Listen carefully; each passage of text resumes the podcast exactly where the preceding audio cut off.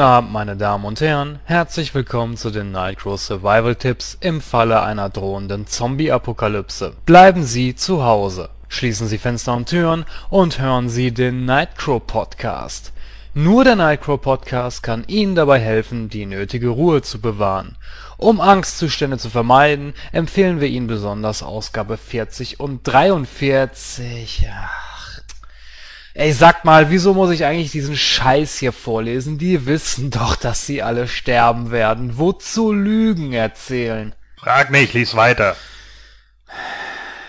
Lauschen Sie den Stimmen von Jens, Gordon und Christoph am besten über Kopfhörer, sodass Sie von der Außenwelt nichts mitbekommen. Und nun ein kurzer Werbespot zum Überleben in freier Wildbahn. Draußen ist alles voller Zombies. Du meine Güte, was sollen wir nur machen? Wir brauchen einen Plan. Okay, folgendes. Wir schnappen uns den Wagen, fahren rüber zu Susi, kümmern uns um ihren Vermieter, nehmen Susi mit, fahren rüber zu Lara, trinken einen Tee und warten, bis alles vorbei ist. Nein, das geht nicht. Na, warum denn nicht? Also, wenn wir uns verstecken müssen, dann an einem Ort, wo ich mich auskenne, weiß, wo die Ausgänge sind und wo ich rauchen darf. Wo ist es sicher? Wo kennen wir uns aus? Vor allem, wo kann ich rauchen? Ah, also wir schnappen uns den Wagen, fahren rüber zu Susi, töten ihren Vermieter, holen Lara ab, fahren ins Nightcrow-Studio, trinken ein kühles Bier und warten ab, bis alles vorbei ist. Absolut genial. Niemals vergessen! Nur mit Nightcrow überstehen Sie jede Apokalypse. Nightcrow, Ihr Partner in Sachen Survival Training.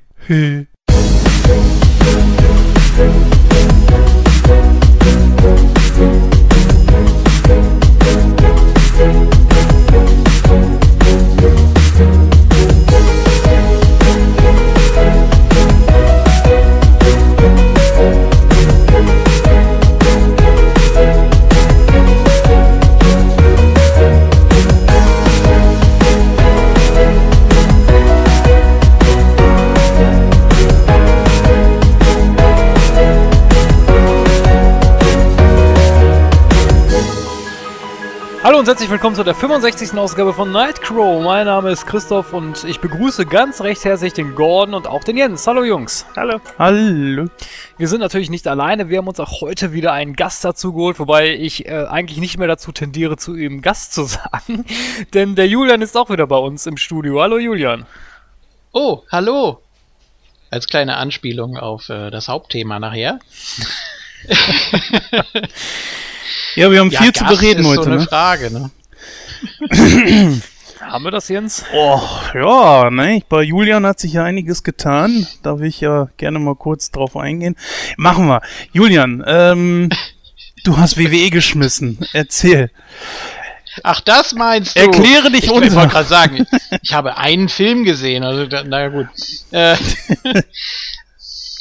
ja, was heißt WWE geschmissen? Wir haben einfach beschlossen, äh, wir vier im Stammteam, dass wir im Moment nicht willens und in der Lage sind, uns das aktuelle WWE-Produkt anzutun und dementsprechend auch nicht drüber zu reden, weil das äh, relativ witzlos wäre. Äh, wir werden zwar weiterhin unsere Tipps natürlich abgeben, weil die nächste Tipprunde ja starten muss. Äh, das wird dann auf YouTube exklusiv geschehen, aber aus den aktuellen Moon Talk-Ausgaben ist WWE erstmal raus. Äh, dafür haben wir jetzt Classics am Start. Wir werden ab 98 einfach mal alles durchgehen, auch mit den Weeklies und so weiter. Freue ich mich sehr drauf, werde ich mit dem Isco zusammen machen. Äh, und natürlich auch weiterhin NXT, Cruiserweight Classic, TNA, Lucha Underground geht demnächst wieder los. Also es wird nicht langweilig. Und äh, für alle die, die die WWE vermissen, ja, Schreibt uns, was ihr gut findet, das interessiert uns nach wie vor. Ähm, ob wir uns daran orientieren können, ist eine andere Frage, aber es ist ja kein Abschied auf Dauer. So, das zur Beruhigung jetzt mal so zwischendurch. Ja, die letzte Aufnahme ist ja jetzt schon was her. Zwei Wochen. Da kann ja viel passieren in so zwei Wochen. Beim Julian haben wir es gerade gehört. Da schmeißt man dann komplett sein Thema. Ist aber gut, dann hat er vielleicht mehr Zeit für Nightco. Man weiß Naja. es nicht genau. Noch mehr! Noch mehr, ja. So, Jens, du weißt ja, den Julian der- morgen mal einfügen auf der Teamseite. So. Ja, Jungs, äh, zwei Wochen sind rum. Äh, ist bei euch irgendwas Interessantes passiert, Jens? Ja, ich mach's kurz. Ich war auf der Grayskull Con und ich war leider auch krank und bin auch immer noch krank. Ich habe Wundrose und bin damit auf die Grayskull-Con gefahren.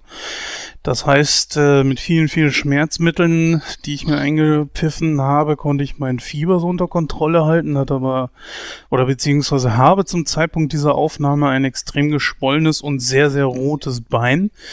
Infektion war damit auch vor zwei Tagen im Krankenhaus und sollte eigentlich da bleiben. Und ja, liebe Hörer, das tue ich für euch, die ihr Nightcrow gerne hört. Ich bin dann auf eigener Faust da raus und wollte lieber heute an der Aufnahme teilnehmen. Äh, ist tatsächlich so. Ja, und natürlich noch verschiedene andere Termine, die diese Woche anstanden. Und ich habe den Arzt gefragt, ist es überlebenswichtig? Nein, wenn sie das Bein hochlegen etc. kann, ist das okay. Ja, Grayskull Con äh, ist natürlich das Thema He-Man and the Masters of the Universe. Dort habe ich einen unserer Stammhörer getroffen, Wusste ich zu dem Zeitpunkt auch nicht. Und zwar den Jürgen. Ja, Jürgen wird mit Sicherheit wissen, wen ich, dass ich ihn jetzt gerade meine. Und an dieser Stelle mal schöne Grüße. Wirklich vielen, vielen Dank für das äh, ausgiebige Feedback. Und das äh, war eigentlich zu 98 Prozent, würde ich mal sagen, positiv. Und das andere war eher konstruktiv. Also äh, sehr, sehr nettes Gespräch. Und äh, ja, wie gesagt, schöne Grüße und ja, Vielleicht hört man sich ja mal in irgendeiner Ausgabe. Vielleicht bist du ja auch mal irgendwann hier Gast. Also bist herzlich eingeladen. Ja, die Convention an sich war ähm, sehr interessant. Für mich als Synchronsprecher Fan oder Interessierter war es sehr interessant, denn wir hatten den Synchronsprecher des 2000X Skeletors dabei, was der noch alles so nebenbei gemacht hat. Transformers, Turtles und was weiß ich noch alles. Das ist eine ganze Bandbreite. Eine Sekunde mal, wenn ich da kurz einhaken darf. Meinst du jetzt Klaus-Dieter Klebsch oder äh, den Originalsynchronsprecher? naja, Klebsch wäre schon besser gewesen, sage ich mal. Aber äh, in diesem Fall war es Brian Dobson von der Original-Synchro. Ne? Und ja, das war trotzdem sehr gut, weil die, die Originalsynchro ist äh, teils äh, besser als die deutsche. Äh, sehen viele Leute, ach, ist auch egal, das kann jeder so sehen, wie er will. Ich mag beide Synchros und ja, äh, der Typ ist unglaublich sympathisch. Es war wirklich sehr interessant mal zu hören, was er denn äh, so alles gemacht hat, beziehungsweise wie das in der amerikanischen Synchronbranche so teilweise läuft. Ja, und es gab natürlich noch vieles, vieles mehr und äh, das geht dann aber doch zu sehr in den Bereich Masters of the Universe und ja, deswegen, also, es war eine sehr, sehr schöne Veranstaltung, eine sehr familiäre Veranstaltung und natürlich, sofern die nächstes Jahr wieder stattfindet, bin ich auch da wieder dabei. Ja, Gordon, was hast du denn so zu berichten? Ist bei dir irgendwas Interessantes passiert jetzt in den zwei Wochen? Äh, nö, nicht wirklich. Also es ist jetzt wieder Arbeitsbeginn gewesen. Mein Urlaub ist leider vorbei. Ähm, wir haben jetzt äh, Schulbeginn wieder gehabt äh, auf Sylt. Äh, die Ferien hier sind ja im Sommer eine Woche kürzer, dafür im Herbst eine Woche länger. Und ähm, ja, so wirklich viel ist noch nicht passiert äh, bisher. Da bin ich auch ganz froh drum, dass es ein bisschen ruhiger mal losgeht. Ähm, klar, eine Schule ist dann immer natürlich Chaos. Äh, alle Lehrer sind dann erstmal wieder überfordert. Oh mein Gott, ein neues Schuljahr. Hilfe, weil wir das ja nicht jedes Jahr haben. Und da kann man sich nicht drauf vorbereiten. Oh mein Gott, plötzlich ist es da. Und äh, das sind halt immer so ein paar Sachen, wo ich dann denke, ja, okay. Aber äh, sind natürlich auch nicht alle Lehrer so, aber es gibt so ein, zwei Kandidaten, die jedes Mal wieder irgendwie aufs Neue überrascht werden vom neuen Jahr. Ne? Oh, Silvesterhilfe. So, und äh, ja, keine Ahnung. Ich, ich verstehe das auch immer nicht. Also, das sind so Leute, das sind genauso wie die Leute, die damals bei mir in der Fachklinik gearbeitet haben und dann gesagt haben, nee, nächstes Wochenende, da kann ich nicht. Ähm, wir haben einen Plan, auf dem du dich eintragen kannst und das über einen Monat im Voraus. ja, aber da äh, hat mein Mann Geburtstag und das habe ich jetzt vergessen. Ich so, ja, genau, weil der hat ja nicht jedes Jahr am selben Tag Geburtstag, stimmt. Das kam überraschend. So, und, naja, also das sind dann immer so die Leute, wo ich dann irgendwie denke, Alter, wie kommst du morgens eigentlich in deine Hose? Aber naja, gut das, das ist dann halt so der Punkt dahinter. Äh, ansonsten ist jetzt nicht so äh, mega viel Spannendes passiert, außer dass ich äh, im Oktober einen Flug nach Sizilien zu Onkel und Tante gebucht habe. Und da habe hab ich eigentlich auch schon ziemlich Bock drauf, da mal hinzufliegen. Wo wir nach Sizilien? Ja. Dein Onkel, äh, Onkel ist aber jetzt nicht so bei der Mafia oder so, ne? Wollte, wolltest du noch mal was Negatives über Marvel sagen? Ich hatte da irgendwie was im Ohr. ja, ich lasse es lieber. Aha. So. Ja, äh, bei mir, äh, ja, weiß nicht, ob das jetzt so spannend ist, aber ähm, ja, neues Jahr, also es ist bei uns ähnlich, denn die neuen Azubis haben wir uns angefangen und äh, ich weiß nicht warum, aber ich bin immer so derjenige, der sich um die Azubis kümmern muss, keine Ahnung, wahrscheinlich, weil sonst keiner machen will. Äh, oder weil sie einfach nur meinen fundamentalen Wissen teilhaben wollen. Ich weiß es nicht. Vielleicht liegt es auch daran. Ja, ich würde auch mal sagen, letzteres, was? Ja, das kann natürlich auch sein. Ja, also ist halt immer ein bisschen anstrengend, klar, wenn man halt, äh, ja, wobei die Azubis, die wir dieses Jahr gekriegt haben, die sind gar nicht so jung. Das hat mich eigentlich, eigentlich äh, gewundert, äh, weil letztes Jahr waren die Azubis so um, so um die 17, 18 und die, die wir jetzt gekriegt haben, sind so 26 oh. bis äh, 22, wo ich mir schon gedacht habe, so, hm, okay. Aber naja, gut. Muss man für deinen Beruf denn irgendwie vorher studieren oder, oder kann man studieren oder? Äh, also für meinen Beruf muss man jetzt nicht studieren. Das wäre vom Vorteil jetzt für einen Azubi, wenn du Fachabitur hast oder sowas. Aber äh, studieren, ja, als Chemielaborant muss er jetzt nicht unbedingt studiert haben. Also da reicht eigentlich ein Fachabi. Es gibt aber auch, also wir hatten vor drei Jahren einen Azubi gehabt, der war 16, der ist direkt nach der, nach der ähm, Schule zu uns gekommen, nach der 10. Klasse, äh, hat, hat aber die Prüfung auch bestanden. Also von daher, äh, es kommt halt immer darauf an, wie man auch gepolt ist, ob man sich natürlich auch dafür interessiert, ne? ist natürlich immer so die Sache.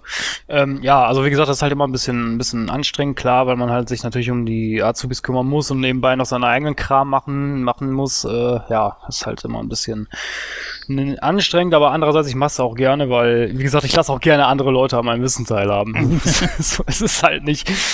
Ja, dann noch eine andere Sache. Ich habe, äh, ich bin ein alter Gamer. Ich habe mir mal, ähm, weil es mir oft äh, empfohlen wurde von Freunden, dass ich mir mal Borderlands kaufen soll. Ich habe es jetzt mal an, ich habe es eigentlich schon durch, äh, durchgespielt.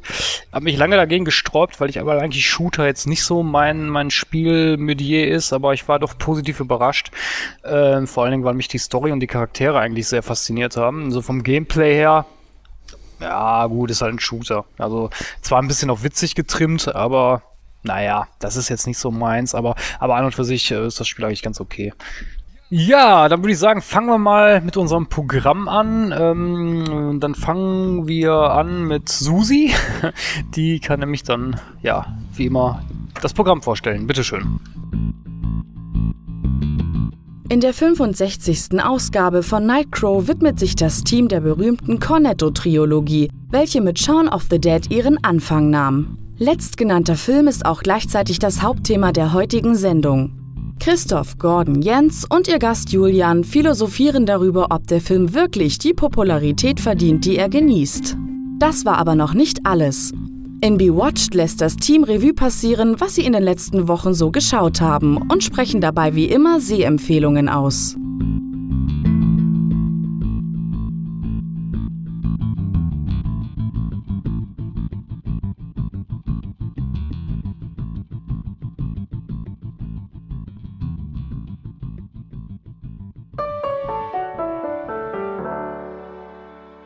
Ja, vielen herzlichen Dank, Susi. Und dann kommen wir zu unserem ersten Thema heute, und zwar ist das Bewatched. Ähm, und dann frage ich doch mal so in die Runde und beginne direkt mal mit dem Gordon. Gordon, äh, warst du in den letzten Tagen im Kino oder hast dir irgendwas äh, Interessantes im Fernsehen oder auf Blu-ray bzw. DVD angeschaut? Ähm, ja, wir haben jetzt gerade die Serie Stranger Things angefangen, die auf Netflix lief. Ähm, die habe ich jetzt gestern die erste Folge gesehen und hatte, also muss sagen, dass die sehr witzig ist, wenn es so um Retro-Sachen geht. beginnt, beginnt ein bisschen slow pace, also spielt irgendwie äh, scheinbar die Folge am 6. November 1983.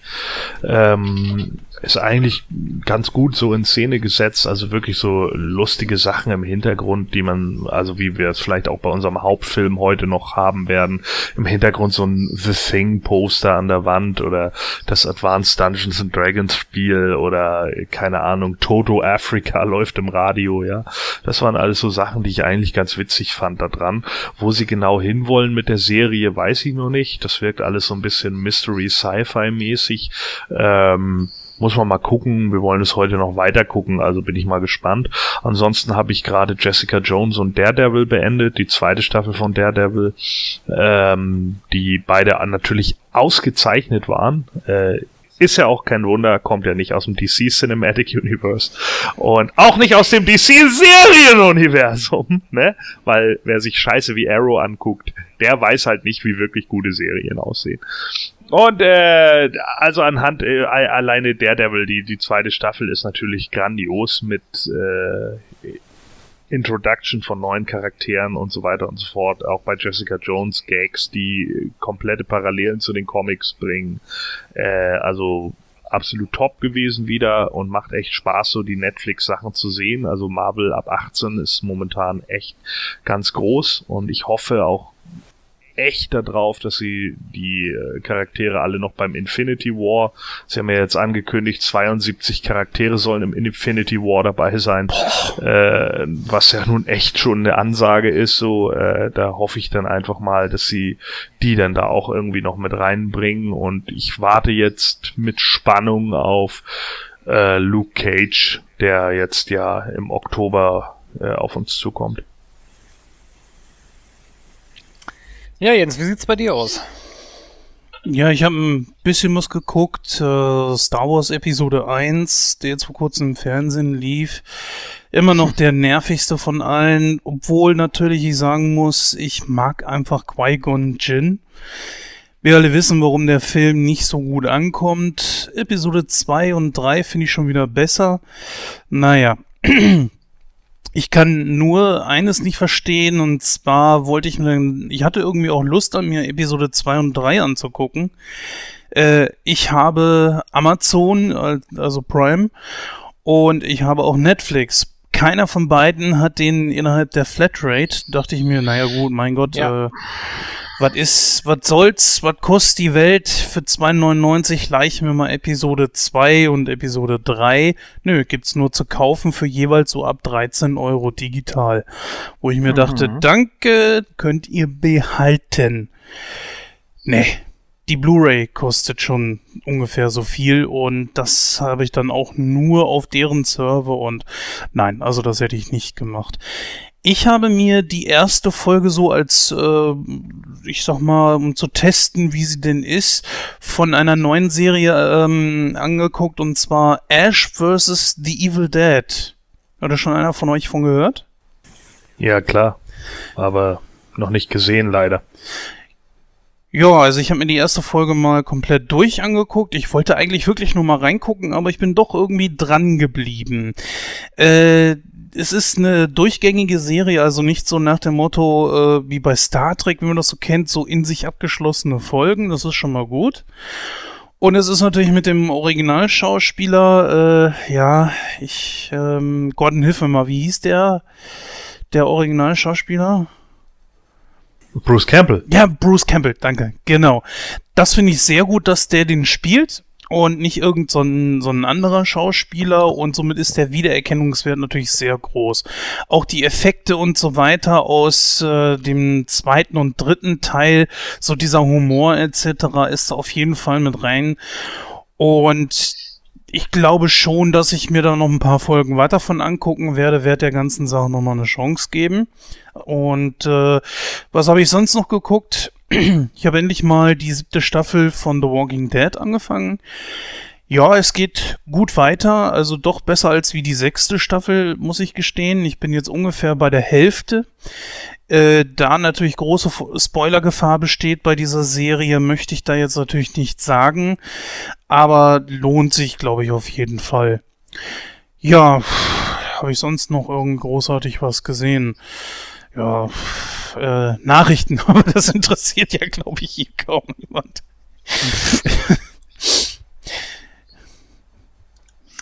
Ja, Julian, wie sieht's bei dir aus?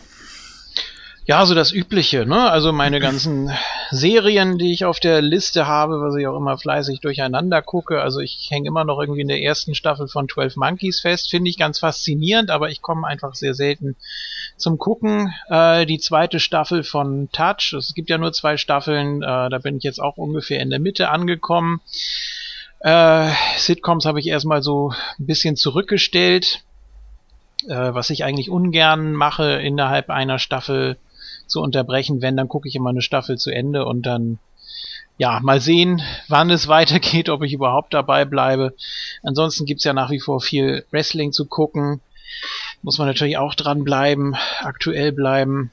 Mm, und dann natürlich noch allem voran eine Empfehlung, die der Jens vor einigen Ausgaben ausgesprochen hat, nämlich 10 Cloverfield Lane mit äh, John Goodman, dieses ja Kammerspielartige, diese Kammerspielartige Bunkergeschichte, wo man auch nicht so genau weiß, was stimmt jetzt, was stimmt nicht und so, ist äh, auf jeden Fall recht spannend erzählt, ist ganz kurzweilig. Ähm, vieles kann man zwar vorher ahnen, aber die Schauspieler sorgen unter anderem dafür, dass das doch sehr, sehr gut zu gucken ist und wie im Fluge vergeht, finde ich. Und atmosphärisch auch sehr stark ist. Also das auch von mir eine Empfehlung. Und Jens fand ihn ja, glaube ich, auch schon ziemlich gut, oder? Ja, und ich stehe da sowieso Ne? generell drauf auf solche Filme, die so zentral an einem Ort sind. Äh, ja, hier, äh, wie heißt der Film nochmal mit Kathy Bates? Ähm, Misery, genau, den finde ich Ja. zum Beispiel nicht schlecht. Das Fenster Wird auch damit verglichen. Ja, okay. Ja, tatsächlich. Ist aber nicht so ganz richtig. Aber naja, gut. Ähm, ja, ist ja. Auf jeden Fall doch ein ganz guter Film. Ja, was hast du noch gesehen? Ja, jetzt muss ich überlegen. Äh, ich habe tatsächlich, äh, gestern war es erst, die erste Folge von The Mentalist mal ausprobiert, weil ich demnächst äh, Psych beenden werde und dann suche ich da auch natürlich einen adäquaten Ersatz dafür. ich gucke so viele Serien parallel, das ist eigentlich nicht wirklich gut. Hm, ja, im Kino war ich nicht, bin ja nicht so der große Kinogänger. Wenn, dann muss ich das schon lohnen. Ich bin natürlich nach wie vor gespannt, wie es da mit Star Wars weitergeht. Übrigens, was du eben erzählt hast, das ist tatsächlich ein Problem. Also mit Star Wars, da geizen die Streaming-Anbieter schon sehr. Ähm, Mhm. Auch die Originaltrilogie ist nicht verfügbar. Äh, Episode 7 konnte man, glaube ich, auch nur in HD kaufen bei Prime für, ich glaube, 16, 17 Euro oder so. Also das ist schon nicht schlecht dafür, dass man es ja nicht im Regal stehen hat oder sonst irgendwie. Das ist schon, äh, ja, eben ein sehr großes Franchise, was sich nicht einfach mal eben so anbietet. Ja, irgendwie, Aber- muss, irgendwie muss Disney die Milliarden ja wieder reinkriegen. ja. ja gut, nee, ansonsten hm, habe ich im Moment nicht so viel auf dem Zettel, aber ich denke, das reicht ja auch erstmal. Ne? Vielleicht kann ich beim nächsten Mal dann ja schon wieder ein bisschen mehr berichten. Christoph, wie sieht's denn bei dir aus? Äh, ich habe in der Kategorie jetzt gar nichts zu berichten, weil ich bin auch überhaupt nicht dazu gekommen, mir irgendwas anzugucken. Ich musste zocken. Wie die ganze Zeit über? Ja, natürlich. Das Spiel ist sehr ähm, zeitintensiv. Ja. Äh, mal eine kurze Frage an dich, Julian. Wie ist äh, 12 Monkeys die Serie? Also den Film damals mit Bruce Willis fand ich ja ziemlich gut. Ja, ist auf jeden Fall. Ähm, ich fand den Pilot ganz komisch irgendwie, weil da teilweise, es war sehr, sehr an den Film angelehnt. Teilweise auch Zitate, die übereinstimmten. Ab dann driftet es komplett ab. Es werden einzelne Geschichten zu den Nebencharakteren, äh, die nehmen dann immer mal so einen Exkurs in einer Folge komplett ein. Finde ich so von der Idee her nicht schlecht, denn dadurch, dass du äh, eigentlich wissen willst, wie es weitergeht, musst du dann natürlich die nächste Folge gucken. Machen sie ganz trickreich. Ähm, ja, ich bin jetzt fast mit der ersten Staffel durch und ähm, manches zieht sich ein bisschen, manches ist vielleicht auch unnötig auf den ersten Blick, aber so manche Ideen, wo du dann wirklich so denkst, aha, okay, interessanter, interessanter Ansatz, äh, muss man sich dann natürlich drauf einlassen. Ach, ich kann vielleicht noch dazu erwähnen, ich hatte auch die erste Folge von Preacher geguckt. Äh, das Mhm. ist ja auch eine Comic-Verfilmung. Ähm, da, die habe ich mit einem Kumpel von mir geguckt, äh, der allerdings sich sehr schwer damit getan hat, weil er den Comic gelesen hat. Ich muss gestehen, ich habe den nicht gelesen. Ähm, und der sagte halt, jo, das ist halt komplett anders als im Comic. Ähm, da gibt's ja auch so ein paar Leute, die bei Walking Dead äh, dann irgendwie Comic-Fanatisten, die dann einfach sagen, ja, also wenn es nicht irgendwie konform mit dem Comic geht, dann kann ich es nicht gucken. Und äh, ich glaube, das hat ihn so bei Preacher ein bisschen irgendwie erwischt. Ich fand die erste Folge ganz witzig, ist mit äh, dem Darsteller von Howard Stark aus äh, Agent Carter. Der spielt da dann den Prediger Mm. und äh, war eigentlich bisher ganz lustig. Also äh, konnte man, fand ich so in einem Stück schon runtergucken. Da werde ich wahrscheinlich auch mal dranbleiben. Äh, ich habe vergessen, ich habe noch einen Film geguckt und zwar auf Netflix. Das ist so ein äh, Netflix-Originalfilm gewesen, also von Netflix selber produziert. Und zwar ist es ein Film mit Adam Sandler und David Spade. Nennt sich The Do-Over. Ja, kam dieses Jahr äh, raus und nur halt eben direkt über Netflix verfügbar.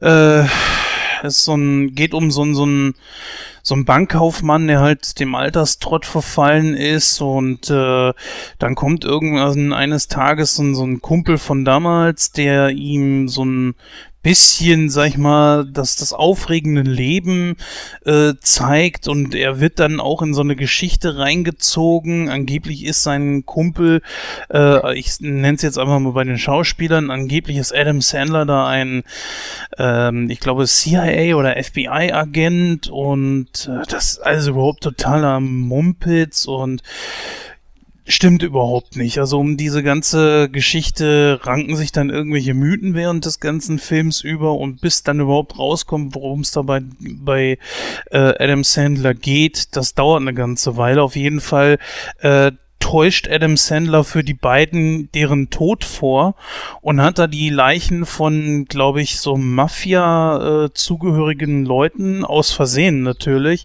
äh, genommen und äh, die dann an deren Stelle dort an den Tatort gelegt. Ja, und die beiden sind so doof äh, und nehmen deren ähm, ähm, Identitäten auch noch an. Ja, den Rest kann man sich, glaube ich, denken. Ich persönlich sage, jo, ist derselbe Schrott, den, den Adam Sandler die letzten Jahre generell so fabriziert. Es ist wieder so ein, kann man mal gucken, aber dann auch gleich wieder vergessen. Es tut mir einfach leid. Also ich mochte Adam Sandler sehr. Die Filme heutzutage, man hat echt, man muss Glück haben, wenn man einen guten drunter erwischt, aber äh, dieser hier gehört zur Kategorie total schlecht. Ja. Liebe Hörer, ihr könnt ja mal, falls ihr den Film schon mal gesehen habt, eure Meinung in den Kommentaren hinterlassen, per E-Mail, Facebook, äh, Twitter, ihr kennt das ja. Würde mich dann wirklich mal interessieren. Ich, wie gesagt, finde ihn wirklich sehr schlecht.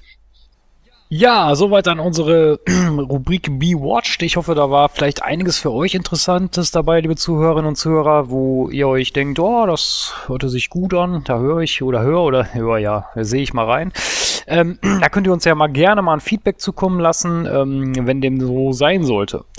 Ich denke, dann kommen wir direkt mal zu unserem heutigen Hauptthema und ja, da hören wir uns dann gleich.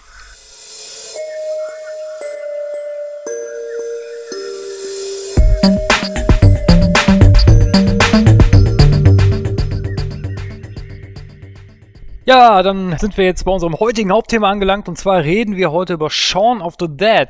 Und ja, der Jens schreibt immer so wunderbare Einleitungen, die wirklich das ganze Feeling dieses Films so hervorragend wiederbringen. Und äh, da möchte ich doch gerne bitten, Jens, schick doch mal deine, deine tolle Stimme über den Äther und trage diese wunderbare Einleitung vor. Alter. Es ist eine länger angelegte Storyline, kann das sein? Ich weiß es nicht. Ich weiß es auch noch nicht, wohin das so führt. Aber bitte. Ja, Shaun of the Dead. Äh, was kann man über diesen Film sagen? Im Grunde genommen ist es äh, Horror-Klamauk. Ja, also Horror-Comedy-Mischung. Und in diesem Film geht es halt eben um Sean. Wie der Titel natürlich schon sagt, das ist natürlich eine Anspielung auf Dawn of the Dead. Mir dazu werden dann gleich die anderen drei Jungs hier erklären. Ja, und Sean ist ein Elektrowarenhändler und er ist eigentlich mit seinem Leben total unzufrieden. Seine Freundin hat zum Beispiel gerade frisch mit ihm Schluss gemacht und ja, es wird eigentlich Zeit, dass sich in seinem Leben irgendwas ändert. Ja, und das äh, wird es auch auf jeden Fall tun, denn in der Welt ist da irgendwie eine Seuche ausgebrochen. Wie, warum, weshalb, weswegen wird wenig erklärt in dem Film. Sie ist nun einfach mal da. Und diese Seuche verwandelt Menschen in Zombies. Doch Sean ist, ja, und sein Kumpel Ed, die zweite Hauptfigur in diesem Film, die stecken so in ihrem Alltag fest, dass sie das anfangs überhaupt nicht so richtig merken und äh, da kommen auch viele verschiedene Gags bei rum, die gar nicht so schlecht waren, fand ich. Naja, aber lange bleibt das halt eben nicht verborgen, äh, was da im Gange ist. Ja, und sie schnappen sich dann Seans Eltern, das ist dann seine Ex-Freundin Liz und äh, die bringt dann auch noch zwei Kumpels von sich mit und die wollen dann in ihr Lieblingslokal, dem Winchester, und äh, dies, da wollen sie sich dann verbarrikadieren. Warum auch immer halten Sean und äh, Ed das für den besten Platz. Äh, naja, das äh, ist allerdings, das dauert nicht lange, dass sie dann feststellen müssen, dass sie sich da doch irgendwie geirrt haben. Denn dann geht's los und die Gruppe wird dezimiert, sie wird verkleinert. Ja gut, und über den Rest reden wir dann gleich. Genau, ja. Erschien, erschien ist der Film in Großbritannien, ist also ein englischer Film. Ähm, äh, das Jahr, in dem er erschienen ist, war 2004, Länge ist etwa 95 Minuten, freigegeben ist er ab FSK 16. In den Hauptrollen haben wir Simon Peck, der spielt Sean, Nick Frost, der spielt Ed, Kate Ashfield, die spielt Liz, äh, Lucy Davis, Diana, Dylan Moran, der spielt David, Penelope Wilton, Barbara und Bill Knightley, den kennt man ja zum Beispiel aus Fluch der Karibik und aus noch viel äh, ganz großen anderen Produktionen. Ja, der spielt äh, Philipp. Habe ich noch jemanden vergessen? Genau, Peter äh, Serafinowitz, der spielt Pete. Sehr interessant fand ich übrigens, vielleicht darf ich da schon vorweggreifen, wo wir den Cast hier gerade haben. Äh, ganz, ganz kurz, kann man Cameo sagen? Hm, weiß ich nicht. Auf jeden Fall war Martin Freeman für eine ganz, ganz kurze Szene zu sehen. Den kennen wir ja alle als entweder Frodo oder als äh, Watson aus äh, Sherlock, der Serie. Als Bilbo. Äh, ja, Entschuldigung, Bilbo, natürlich, klar. Der Hobbit 1 bis 3. Selbstverständlich. Das fand ich sehr interessant. Äh, noch nicht so die Zeit, würde ich sagen, wo er überregionalmäßig bekannt war. Oder doch? Habt ihr ihn damals irgendwo anders noch gesehen? Na, ich kenne ihn eigentlich auch nur aus, mhm. aus äh, dem, dem Hobbit. Nee, also Martin Freeman war zu dem Zeitpunkt noch eher ein unbeschriebeneres Blatt, kann man schon sagen. Naja. Also er hat ja damals äh, mitgespielt in äh, The Office äh, und da das war halt, glaube ich, so das, was im, im Endeffekt äh, relativ groß war, ne? Also The Office mit, mit äh, Rick, Ricky Gervais, was bei uns im Endeffekt sowas wie Stromberg ist. Ja, wollte ich gerade fragen, weil das, das hört sich sehr danach an, irgendwas klingelte da bei mir. Ja, oder das äh, Ami Office, ne? Gibt's ja auch mit Steve Carell. Genau. Da gibt's ja auch noch ein Remake von. Genau, zu erwähnen sei noch, der Film ist der erste Teil einer Trilogie. Wir haben ja schon den zweiten Teil davon besprochen, nämlich Hot Fuzz. Äh, insgesamt, ja, wie gesagt, ist es eine, nennt sich diese Trilogie auch Blood and Ice Cream Trilogie. Das hat den Grund, und zwar, dass in jedem Film mindestens eine Cornetto-Marke gezeigt oder ein Cornetto-Eis gezeigt wird.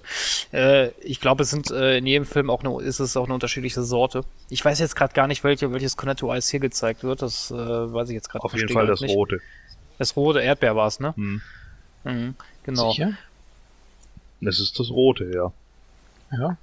Mhm. Also ich dachte, als, als Ed da den, diesen Pappdeckel da abgenommen hat, dass der blau war, aber es pff, kann auch sein, dass ich mich irre. Kann auch sein. Also wie gesagt, ich weiß es jetzt auch nicht mehr hundertprozentig. ähm, ja, wie gesagt, der zweite Teil ist dann Hot Fast, den haben wir ja schon besprochen. Und der dritte Teil wäre dann, ähm, ja, der Wor World's End.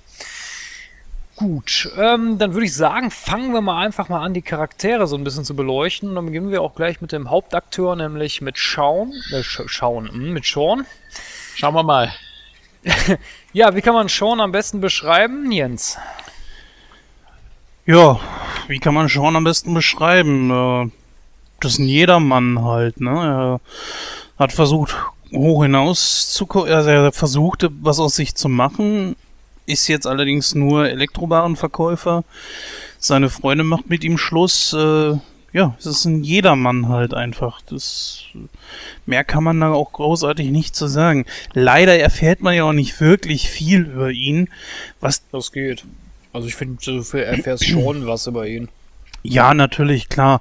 Für die Länge des Films beziehungsweise die Art des Films ist das okay, was man über ihn erfährt, aber das ist jetzt auch nichts, was man sagen würde, okay, das ist jetzt besonders wirklich sehr tiefgründig. Es ist natürlich der Charakter, der am meisten im Fokus steht, ist ganz klar.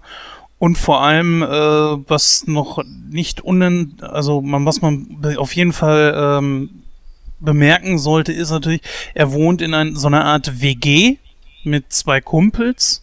Einer davon ist Ed. Ed ist so ein Typ, ähm, na gut, zu Ed kommen wir gleich gesondert noch, aber ja, der liegt den anderen beiden so ein bisschen auf der Tasche.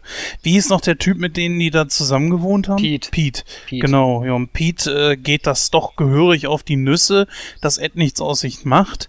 Und ja, da hält dann auch Sean immer so ein bisschen seine schützende Hand drüber und ja, von daher, ähm, deswegen finde ich. Hm? Ich glaube, er steht so ein bisschen zwischen den Stühlen, ne? Dass also Pete so ein bisschen der, der Strebsame ist, der eben auch was erreichen will. Ed ist der totale Gammler irgendwo und äh, Sean ist so eine Mischung aus beiden. Also er weiß nicht genau, wohin er sich orientieren soll oder kann überhaupt in dieser komischen WG. Genau, ich, so, also so habe ich das verstanden. Ich glaube, was man am Anfang so so ein bisschen mitkriegt, ist, ein Eckpfeiler oder ein, ein neues, neuer Lichtblick für ihn ist, glaube ich, seine Freundin gewesen. Er war ja bereit für sie einiges zu verändern. Sie hat allerdings mit dem Schluss gemacht, weil er sollte eigentlich mal was anderes für ihre Freizeit suchen, als wie dass sie in diesem Winchester rumhängen, was die eigentlich ja unentwegt machen.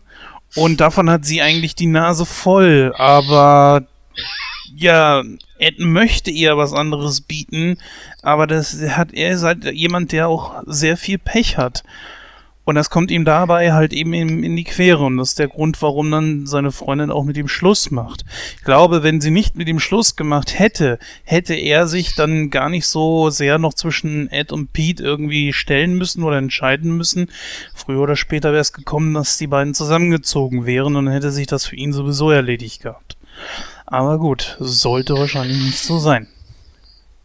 Ich bin jetzt eigentlich nicht der Meinung, dass man ähm, Sean als, als Jedermann bezeichnen würde. Also das weiß ich nicht. Also in meinen Augen ist das so ein typischer Loser irgendwie. Ich meine, er ist 29, arbeitet in diesem, diesem Elektrofachgeschäft und sagt ja selber noch so zu seinen, weiß ich gar nicht, was die sind, Azubis oder was. Ja, ich will ja auch noch was anderes machen. Und der eine fragt ihn ja so, ja wann denn? Also ich weiß nicht. Und wie du schon richtig sagst, der hängt den ganzen Tag da in, in Winchester rum und äh, weiß ich nicht, lebt eigentlich nur so in den Tag hinein und äh, ja, macht auch überhaupt nichts aus sich, weil ich glaube aber, wie du schon richtig sagtest, ist das auch so der Einfluss von Ed so ein bisschen. Der, er sagt ja auch selber so, ja, Ed äh, kennt er seit dem College und äh, ja, er, ja, ja, ist er so ein armer Kerl und er weiß ja nicht, wo er hin soll und, äh, und er hat nicht viele Freunde und so. Ähm, ja, weiß ich nicht. Also so ein Jedermann, weiß ich nicht. Also das würde ich jetzt nicht sagen. Auch ich weiß nicht, also für, man kann ihn schon auf eine gewisse Art und Weise natürlich zum Beispiel mit Doug Heffernan ver vergleichen, würde ich jetzt mal sagen. Doug Heffernan wurde immer als Jedermann gesehen, also als Durchschnittsamerikaner so, der halt eben die Mittelschicht repräsentiert, sage ich mal. Ja, und Duck ist ja auch so jemand, der schon versucht hat, zumindest manchmal, aus dem Leben was zu machen. Und äh, ist, ich denke schon, dass man sagen kann, äh, dass er ein Jedermann ist. Und bei Sean sehe ich das genauso. Ähm, aber gut, das kann natürlich jeder für sich selber sehen. Ich weiß nicht, Gordon, wie siehst du das denn? Ist das ein Jedermann oder nicht? Naja, in der heutigen Zeit vielleicht schon. Also die Frage ist halt die, also Doug Heffernan äh, sehe ich da jetzt äh, als nicht so, der Vergleich hinkt ein bisschen. Also klar hat er jetzt auch irgendwie so einen äh, Durchschnittsjob irgendwie als IPS-Fahrer, aber äh, bei Sean ist es ja schon, also ich meine, Duck hat ein Haus, ja, der ist verheiratet irgendwie so. Da, da, da sind halt schon so diese familiären Strukturen. Das hat Sean ja gar nicht. Sean ist eigentlich im Endeffekt ein Junge, der 29 Jahre alt ist und nur in einem Job ist, weil er in dem Job sein muss, weil er sonst die Miete nicht bezahlen kann. So und Ed gammelt halt irgendwie mit rum und ich denke, Sean sieht sich da teilweise einfach ein bisschen projiziert und will dann einfach nicht, dass ein Pete, indem er sich vielleicht auch projiziert sieht, ein Stück weit, äh, dann irgendwie auf den einschlägt. Pete ist halt so einer, der dann da äh, natürlich irgendwie sagt, was macht der Typ hier eigentlich so, außer irgendwie rumgammeln. Wenn wir schon zur Arbeit gehen und du auch irgendwie mal Ziele hattest und irgendwie in deinem Job mal weiterkommen wolltest, äh, dann macht er irgendwie absolut gar nichts. Und wenn wir nach Hause kommen, sieht's hier auch immer noch so aus wie vorher. Er hätte auch mal aufräumen können oder sonst irgendwas. Und dann sitzt er halt immer da und denkt sich, ja, ganz Unrecht hast du natürlich nicht, aber ich kenne ihn halt ewig und er ist ein guter Kumpel. Und bla. So. Und deshalb können sich die Pete und Ed ja auch nicht ausstehen. Das ist da, glaube ich, eher so der Hintergrund. Also ich denke, die Loser-Allegorie, die passt da schon, wobei Ed wahrscheinlich der größere Loser ist als Sean. Und vielleicht ist das auch einer der Gründe, warum Ed ihn halt um sich herum, äh, oder beziehungsweise warum Sean Ed um sich herum haben will. Das sagt ja auch Pete, ne? Ja, genau. Szene. Genau, so. Und ich weiß allerdings nicht, habt ihr den Film auf Deutsch oder auf Englisch geguckt?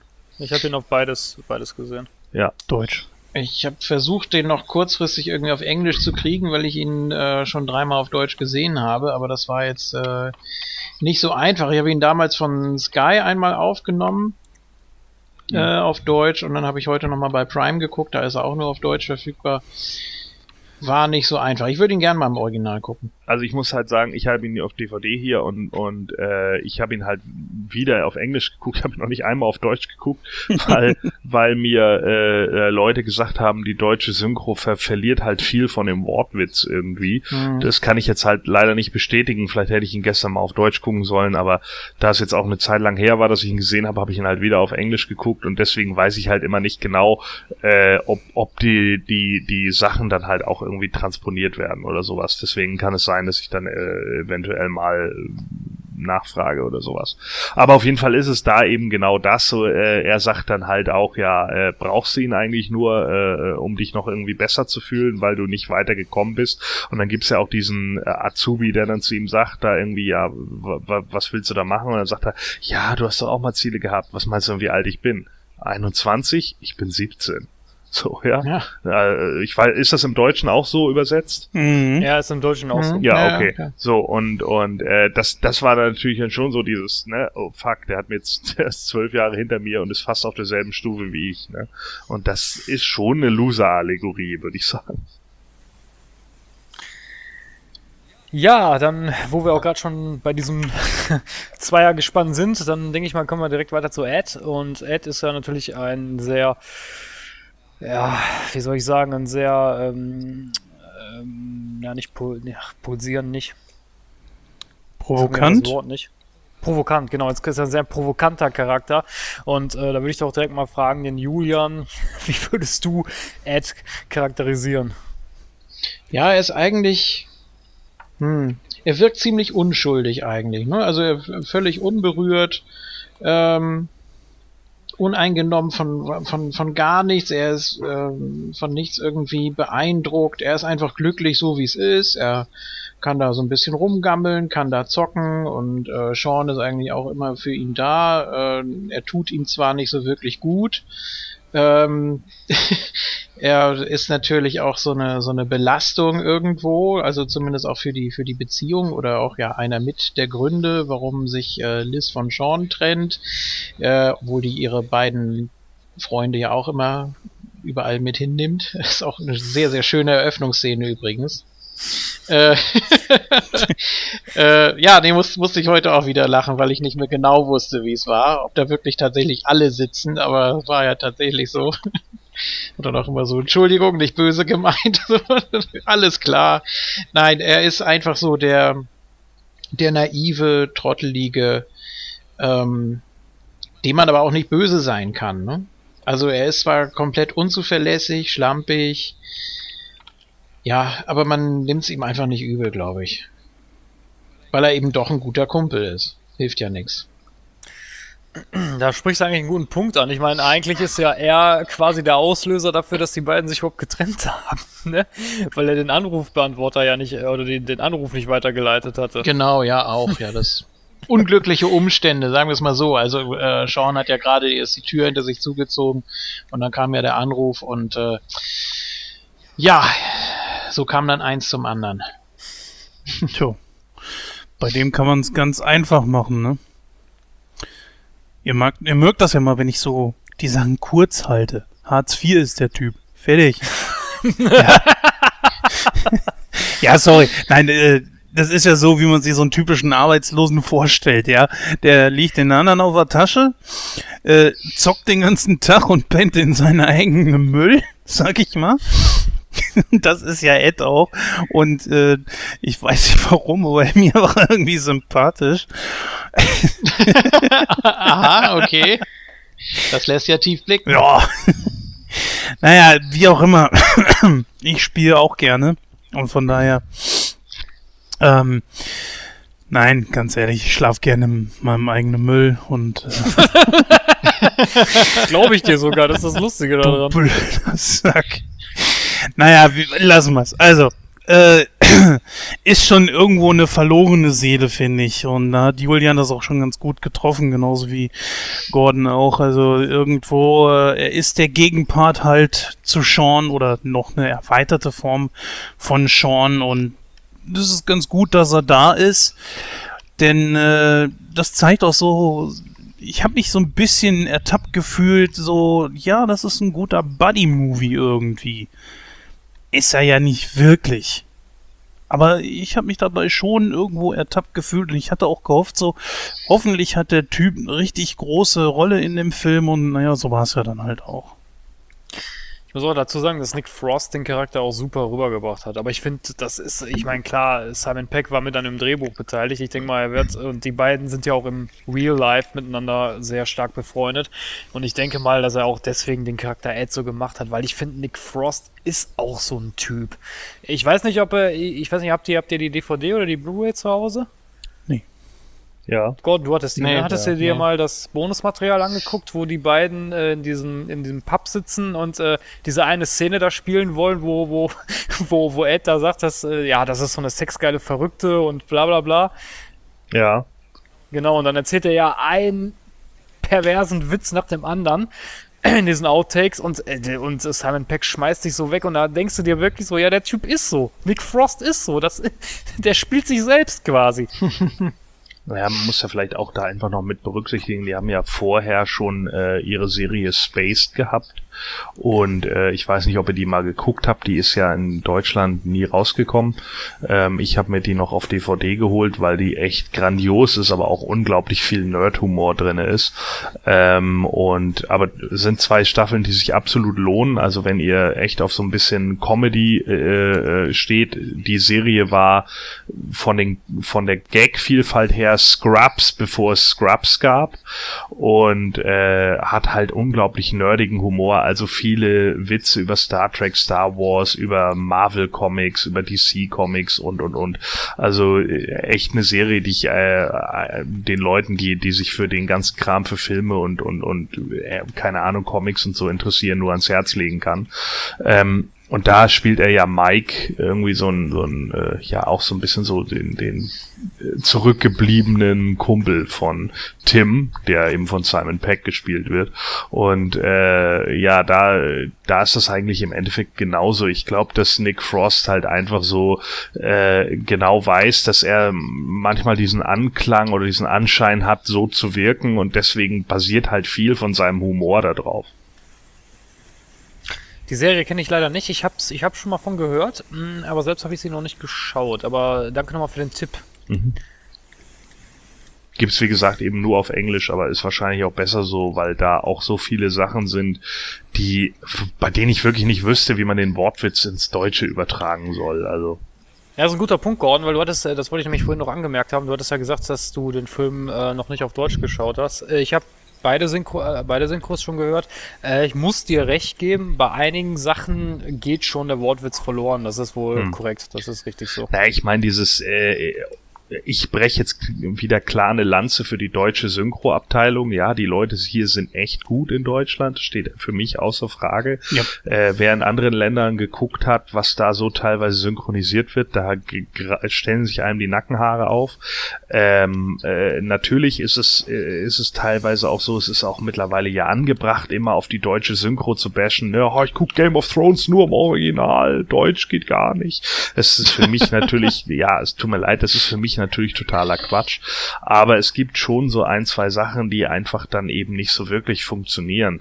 Äh, und da mir halt von, von Shaun of the Dead besonders abgeraten wurde, weil äh, die deutsche Synchro halt äh, eben so daneben sein soll. Wie gesagt, ich kann es weder bestätigen noch bejahen. Habe ich ihn bisher immer nur auf Englisch geguckt, aber vielleicht gebe ich ihn mir demnächst mal auf Deutsch. Vielleicht ist es auch gar nicht so schlimm, wie mir prognostiziert wurde. Ja, ich will jetzt nicht sagen, dass die Synchro schle die schlecht ist, die auf gar keinen Fall, die ist gut. Nur das Problem ist halt, wie gesagt, man kann halt nicht, weiß ja selber, man kann halt nicht äh, Wortwitze eins zu eins übersetzen. Das funktioniert nun mal nicht. Oder was weiß ich, wenn Sachen halt, die in England sehr populär sind, die in Deutschland aber keine Sau kennt, dann wird das natürlich auch geändert. Kennt man ja zum Beispiel von einer schrecklich netten Familie, wo es ja aufgemacht wurde. Ja. Ne? Genau. Ja gut, da war es natürlich eine totale Katastrophe. Beziehungsweise manchmal auch ein Glück, weil manchmal hast du Gags drin, die eigentlich gar nicht drin sind. Und an anderen Stellen zum Beispiel, das, das sind dann auch verschiedene rechte Sachen, wo du bei einer schrecklich netten Familie dann einfach nichts machen konntest. Zum Beispiel gibt's ja diese, diese Folge, wo Al diesen äh, Feiertag da zelebriert, Tag der Arbeit, glaube ich. Und dann hörst du ja im Hintergrund, während er diesen Koffer da auspackt mit seinen Grillutensilien Born to be Bad. Wo er dann den Koffer aufmacht und hörst im Hintergrund nur und das im Deutschen ist gar nichts. Es ist einfach nur still. Ja, das ist dann einfach so. Das war einfach noch so die Synchro der 70er, 80er Jahre und heutzutage ist das ja gar nicht mehr. Ne? Ich glaube, wenn heutzutage Bud Spencer und Terence Hill noch einen Film drehen würden und man würde heut- heutzutage die neu synchronisieren, würde man das, glaube ich, nicht mehr auf diese super funnige Art machen, wie es damals gewesen ist. Ja, das glaube ich auch nicht. Also das, wie gesagt, da war die deutsche Synchro natürlich wieder ein Glücksgriff, ne? Muss man einfach so sagen. Ja, Aber naja gut, wir reden ja nicht über Bud Spencer und Terence Hill. noch nicht. Wir reden ja über, genau, wir reden ja über Shaun of the Dead. Deswegen gehen wir direkt mal weiter und zwar zu Cat Ashfield beziehungsweise zu Liz. Ja, Gordon, wie würdest du Seans Ex charakterisieren? Ja, ich meine, das ist auch so ein bisschen der Klischee-Charakter, ne? Im Endeffekt so mag sie Sean zwar, aber ihr fehlt halt so gesehen die Romantik in der Beziehung. Äh, die steht schon irgendwie im Leben, aber weiß halt nicht genau, wo sie eigentlich hin will und weiß auch nicht, wo sie mit ihm hin will. Und dann irgendwann macht sie halt das, was viele Frauen so gerne machen wollen und sie versucht, den Mann zu ändern. Und das funktioniert halt nie. Ne? Und äh, genauso wenig wie es bei Männern funktioniert, Frauen zu ändern. Äh, und das raffen dann immer beide Seiten nicht und deswegen trennen sich immer Leute und so. Und das sind halt immer so Sachen, man muss als Biest zähmen und wenn das nicht klappt, dann zieht man sich ganz wild geschlagen zurück. Und ja, das, das, äh, das wird hier halt auch, dieses Klischee wird hier halt auch so äh, vollkommen klar überzogen. Ne? Ed ist dann halt auch der gute Freund, der einfach sofort sagt, fuck her. Ne? Scheiß, scheiß doch drauf oder was, was, was er im Deutschen sagt, keine Ahnung. Ja, ne? ja scheiß auf sie, sagt er. Scheiß auf sie, ja gut, das ist ja sogar ganz gut übersetzt. Ähm, da, da, da hat er dann ja auch im, im, im Endeffekt dann äh, genau dieses, dieses Klischee so, ne, er ist eigentlich der Loser-Typ, der nicht weitergekommen ist, sie hat es die ganze Zeit versucht, sie will eigentlich die gute Seele sein, aber eigentlich wünscht sie sich doch irgendwie insgeheim den Alpha-Mann und der wird halt nur ausgelöst dadurch, dass eine Zombie-Apokalypse ausbricht. Sehr realistisch natürlich. Ich finde eigentlich, das hat der Gordon super zusammengefasst. Genauso würde ich äh, Liz auch beschreiben. Ja, ist halt so dieser Klischee-Charakter. Also ich denke mal großartig viel. Love Interest, ja, kann man vielleicht auch noch hinzudichten, zumindest von, von äh, Seans Seite aus, klar.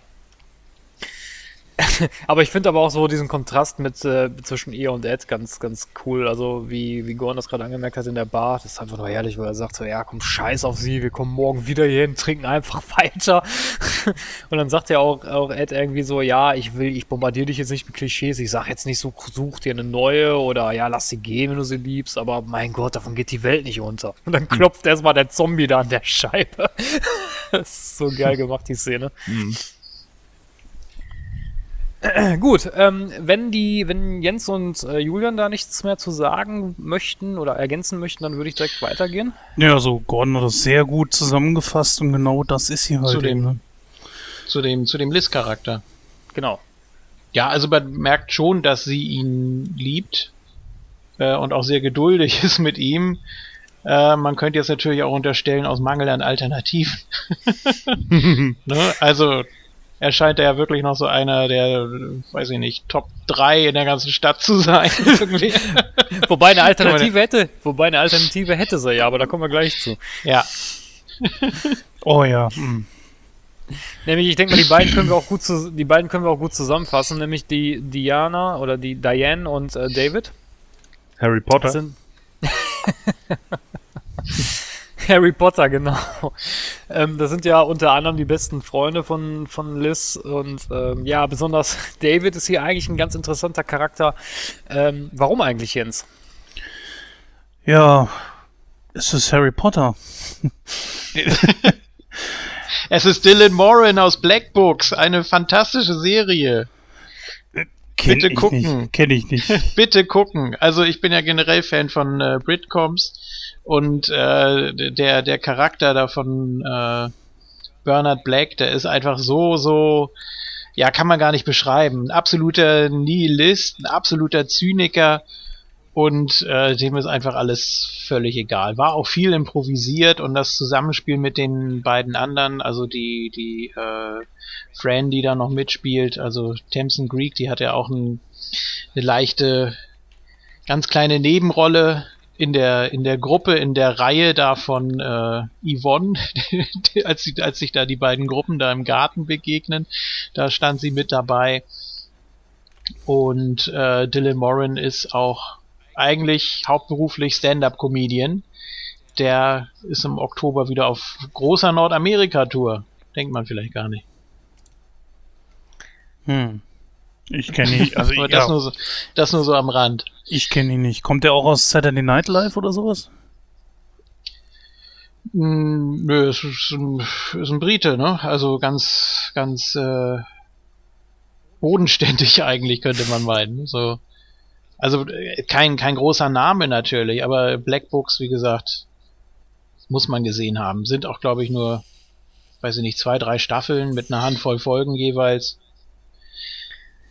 Sehr empfehlenswert.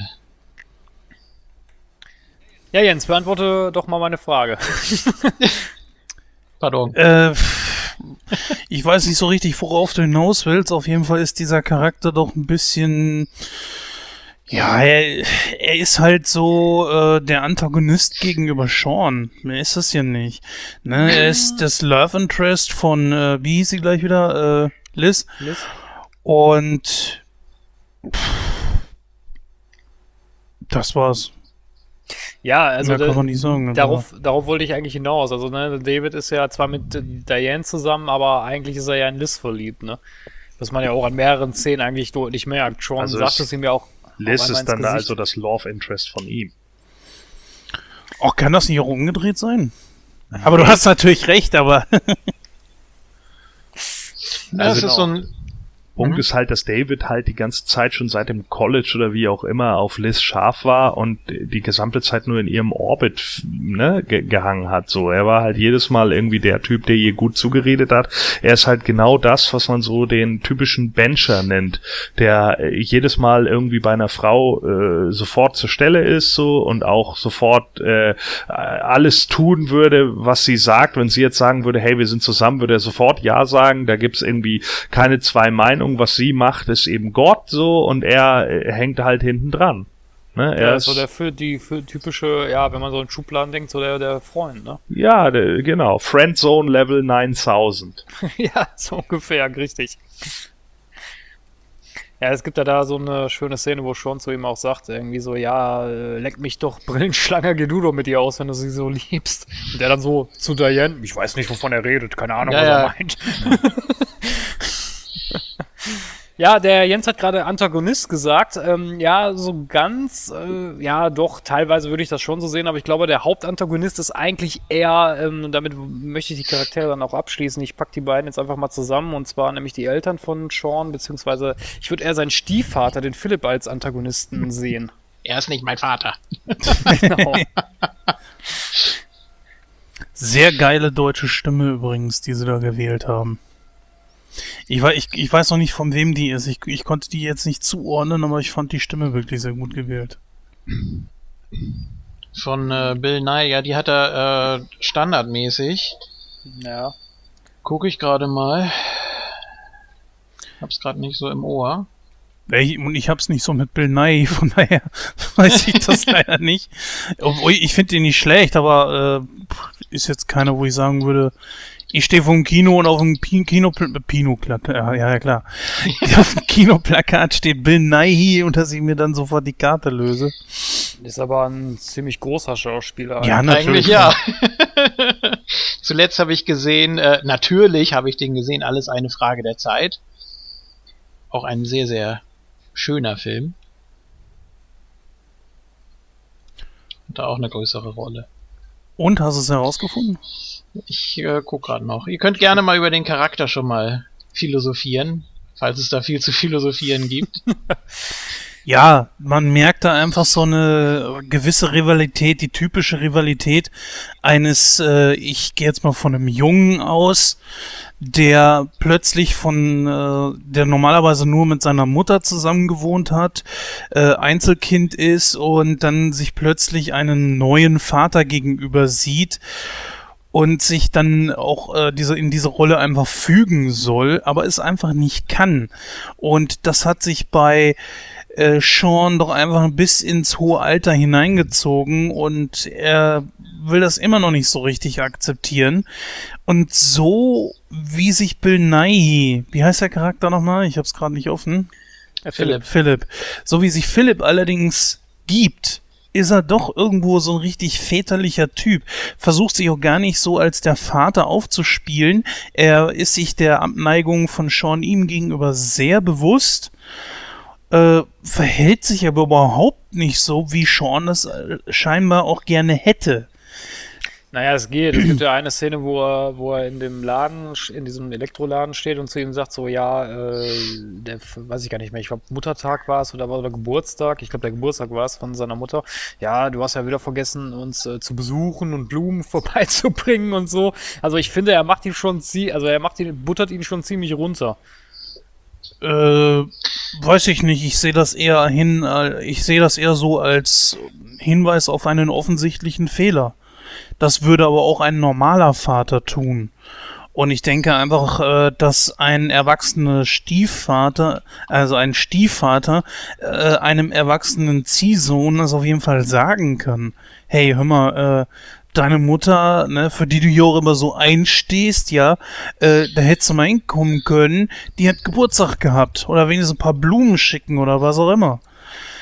Gut, die Art und Weise, wie er es gesagt hat, hm, kann man drüber streiten, aber ich würde das auch tun, würde jemandem sagen, du, das ist jetzt nicht so die tolle, feine englische Art gewesen, ne? Ganz kurz, äh, der Sprecher ist Frank Laubrecht. Standardstimme, Ah. auch wenn ich den Begriff nicht so mag. Äh, Pierce Brosnan, Kevin Costner und Al Pacino natürlich. Ja, ich lass echt nach. Ja. ich, hä- ich, hätte- ja, ich hätte sofort zuordnen müssen können. Naja, wie dem auch sei. Wobei, wo wir gerade bei den Eltern sind, Ed hat auch einen Love Interest und zwar ist das äh, Seans Mutter. Ja, sehr geil. Mal eine kurze Frage. Welche, welche Version habt ihr gesehen? Ich habe heute zum ersten Mal die äh, 100 Minü 100-minütige Fassung gesehen, ansonsten immer 90 Minuten. Es gibt nämlich eine etwas längere Szene bei den Eltern zu Hause. Jetzt äh, weiß ich nicht, ob ich die als einziger gesehen habe oder Das Äh. kenne ich, glaube ich, aus dem Bonusmaterial. Also im Film selber Aha. ist sie nicht drin, meine ich. Also ähm, es gibt eine Szene, da fährt, da fahren Sean und Ed direkt zu den Eltern und dann kommen sie schon aus der Tür raus. So, und dann habe ich heute eine Fassung gesehen, Ah, da geht er rein und er sagt äh, zu Ed noch, ähm, ja, Ach so, dann, äh, ja stimmt, dann, dann, geht's- dann geht's rei- geht er rein und dann, Ja. äh, unter, genau, dann trinkt er noch, glaube ich, einen Tee mit seiner Mutter zusammen. Ne? Genau, ja. Ja, die ist auch auf der DVD drauf. Also, okay. Wo, Weiß wo, ich nicht, wo, ich- wo äh, Philipp krank ist. Ja, Genau, richtig. Genau, wo er dann noch äh, zu seiner Mutter sagt, äh, ja, der hat mich übrigens auch als äh, Kind misshandelt und dann Ja, dreht, sie- genau. dreht sie sich so um und ja, okay, war Spaß. Stimmt, ja. Das ist natürlich auch bitter. Ja, dann würde ich sagen, schließen wir mal die Charaktere. Sei denn, der Gordon möchte noch irgendwas ergänzen? Nö, muss ich jetzt eigentlich nicht. Also ich glaube, wir brauchen da nicht so wirklich, aber das ist halt dieses, es ist im Endeffekt das, was ich ja vorhin schon gesagt habe, so, ne? Sean ist halt immer noch so dieser erwachsene Junge und kommt halt mit Veränderungen und sowas nicht gut klar. Äh, und hat halt auch genau dieses Problem, so der, der erwachsene Junge zu sein, der seinen Stiefvater, den er halt irgendwann bekommen hat, äh, nicht akzeptieren kann. Und da gibt's dann ja auch diese Szene in der Küche, wo sie dann sagt, äh, er, Philipp war für mich da die letzten 17 Jahre und ich habe keine Lust, dieses Thema schon wieder mit dir zu diskutieren. Mhm, genau. Ja, dann würde ich sagen, ähm, kommen wir mal zu dem Film an sich und zwar äh, ja zu den positiven und negativen Aspekten und dann fangen wir doch direkt mal äh, mit den positiven an und ähm, ja, da würde ich mal so die Frage in die Runde werfen, so was ist euch denn so besonders positiv an dem Film aufgefallen, Jens? Der Humor. Also ich muss sagen, ich, äh, ich habe den Film zweimal gesehen. Beim ersten Mal dachte ich mir auch so, okay, naja, das ist jetzt echt so ein bisschen wirklich biederer Humor und beim zweiten Mal dann war es schon etwas besser. Äh, dann konnte ich mich sehr gut damit anfreunden, weil ich auch dann erst richtig verstanden habe, was wollen die mir da eigentlich erzählen. So mancher, der sich den Film vielleicht anguckt äh, und nicht weiß, worauf die da hinaus wollen, der könnte das vielleicht in den falschen Hals kriegen und sagen, Moment, das ist so ein Horrorfilm hier, wie passt der ganze Kram zusammen? Hm, also ich würde sagen, der Humor ist mit einer der größten Stärken in diesem Film überhaupt. Charakterzeichnung, naja, auch okay. Ich muss ja dazu sagen, ich habe äh, den Film das erste Mal gesehen, das war während meiner Ausbildungszeit, ich glaube 2005 meine ich, beim, beim Videoabend beim Kumpel.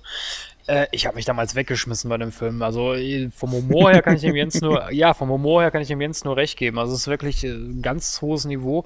Also es ist teilweise zwar auch so dieser britische Humor, aber dann auch wieder andererseits wieder so, so ja, dieser, dieser normale Humor, den man eigentlich kennt. Äh, Von daher, ich finde, das ist so eine perfekte Mischung aus beiden irgendwie.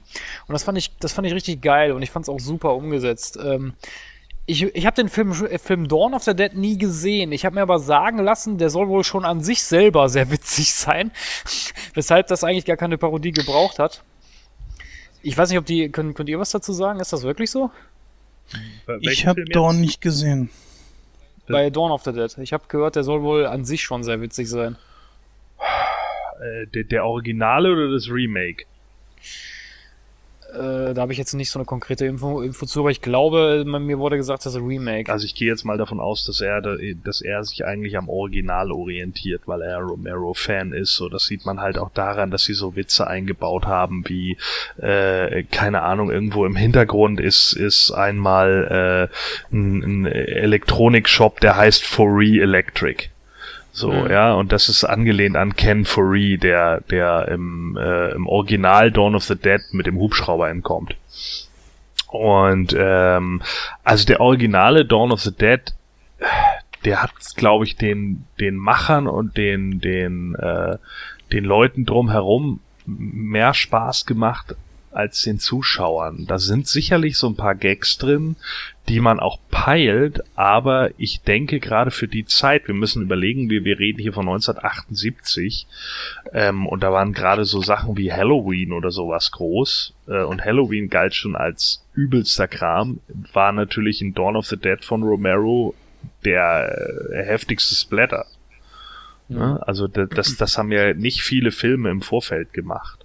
Und ähm, ich glaube einfach, dass das ähm, ich glaube halt einfach, dass äh, viele Leute den, den, den Humor, den äh, Dawn halt auch irgendwo hat, der natürlich nicht so offensichtlich ist wie jetzt bei Shaun of the Dead so, ne, wie er steht in der Tür und gähnt wie ein Zombie oder oder er läuft halt äh, den einen Tag an zum Markt und den nächsten Tag läuft er zum Markt, alle sind Zombies und er merkt's gar nicht, weil er nämlich auf niemanden mehr guckt und irgendwie so so zeigt, dass alle Zombies sind. Das war ja Romeros eigentlicher Gang ja auch. Romero wollte ja ein Stück weit irgendwie diese Konsumgesellschaft so, äh, ne, sich, sich über die Konsumgesellschaft lustig machen. Dass Leute, deswegen hieß der Film ja in Deutschland auch Zombies im Kaufhaus, so, äh, ja, ob man es glaubt oder nicht, selten dämlicher Titel, aber es ist nun mal so, ja, und damals war der natürlich, gerade als ich in der Schule war, da war das natürlich ein heiß gehandelter Horrorfilm, ne, oh, hast Zombies im Kaufhaus gesehen, das war ungefähr genauso heiß gehandelt wie Tanz der Teufel, ne, hatten wir auch gerade eben Ash vs. Evil Dead, heute sind die natürlich nicht mehr mit heutigen Maßstäben zu, zu messen. Die sind heute ab 16 und keiner interessiert sich mehr äh, für sowas, aber zu dem Zeitpunkt war das halt einfach ein vollkommen anderer, äh, vollkommen anderer Schnack und äh, Romero ging es halt darum, einfach irgendwie auch ein Stück weit zu zeigen, dass die Leute, die halt durch diese riesigen Kaufhäuser gehen, halt alle sich wie Zombies benehmen, weil sie im Endeffekt alle nur da und dahin strömen. Und das war dann halt so der Anklang, was passiert eigentlich, wenn Untote auf Menschen treffen? Und dann sind da natürlich so ein paar Szenen dabei, die auch echt witzig sind und wo, wo man sich auch irgendwie sagen kann, okay, das, das hat jetzt irgendwie so eine, so eine Situationskomik.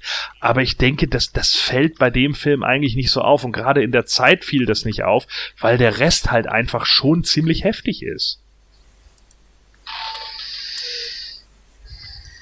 Ja, Julian, was ziehst du denn so für eine positive Bilanz aus dem Film?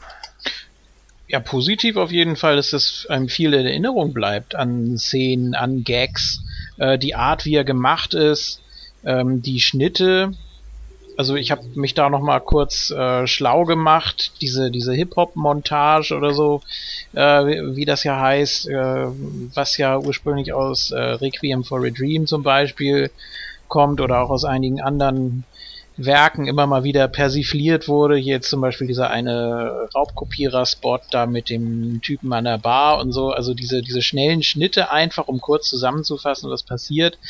Ähm, das ist natürlich ein Merkmal oder auch dieses weiß nicht, da gibt's auch einen äh, Fachbegriff für dieses Raussliden aus einem Szenenbild in das nächste, also so dieser fliegende Wechsel wird ja auch immer gerne gemacht. Das, das Timing ist eigentlich sehr gut. Ja, und auch ansonsten, die, die Charaktere haben alle irgendwo was und ja, gefällt mir eigentlich soweit. Ich muss auch ganz ehrlich sagen, also ich weiß jetzt nicht, was der Film für ein Budget hatte. Ich glaube aber jetzt mal nicht, dass das so hoch war. Ähm, dafür waren aber die, die, ähm, ja, die Effekte und die äh, Masken, die gemacht wurden, also fand ich top. Also es war wirklich super umgesetzt. 4 oh, Millionen, ja. 4 Millionen Pfund. 4 Millionen Pfund, okay. Und eingespielt hat er 30. ja, oh. da kann man mal sehen. Ja, aber wie gesagt, also das fand ich wirklich top umgesetzt. Also für, für, für, für so einen Klamauk-Film, also Respekt. Ja, da muss man aber auch sagen, da hat er sich natürlich auch am Original Dawn of the Dead irgendwie mit orientiert, ne? Gerade so diese, äh, was weiß ich, Bauchaufreißszenen und all so ein Kram. Der, der äh, damalige Dawn hat, der hat ja auch immer noch ziemlich gute Effekte, ne? Natürlich sagen jetzt einige heute, oh, die Farbe des Blutes ist zu orange oder wie auch immer. Das ist ja so das, das, das übliche irgendwie, äh, was, was man damaligen, gerade diesen Italos-Blättern und sowas irgendwie dann immer wieder vorwirft, aber das war natürlich auch ein Stilelement. Und wir brauchen uns da auch nichts vorzumachen. Viele von diesen Filmen sind auch ziemlicher Schmuh, ne? Also die sind entweder voll von Logiklücken oder einfach nur irgendwie so, oh ja, wir haben eine coole Szene und darum basteln wir jetzt mal einen Film. Ne? So, ich erinnere mal an Zombie hing am Glockenseil. Das ist so ein Film, äh, wo man eine geile Szene hatte und da hat man dann den Rest drumherum gebastelt, ne? Und ist mir scheißegal, was andere Leute sagen, so war's. Ja. Und äh, keine Ahnung, also das, das, äh, ich denke, da hat sich Simon Peck einfach an diesen alten Effekten, die Tom Savini damals gemacht hat, äh, hat er sich einfach orientiert und die Effekte waren meistens nicht so teuer zu machen. Der hatte einfach nur gute Ideen. Mhm. Ja, das stimmt, das muss ich auch sagen. Also das ist mir auch aufgefallen. Also man, man merkt auch richtig, dass, äh, ich meine, Sam Peck hat den, das Drehbuch ja zusammen mit äh, Edgar White äh, geschrieben, aber man merkt auch groß den Einfluss von Simon Peck. Also wenn man sich so ein bisschen mit dem, mit dem, mit der Person so auseinandergesetzt hat, wie Gordon es auch schon gesagt hat, dass er ja halt selber so ein großer Filmfan ist und alles, ja, das passt schon. Also das merkt man auch richtig.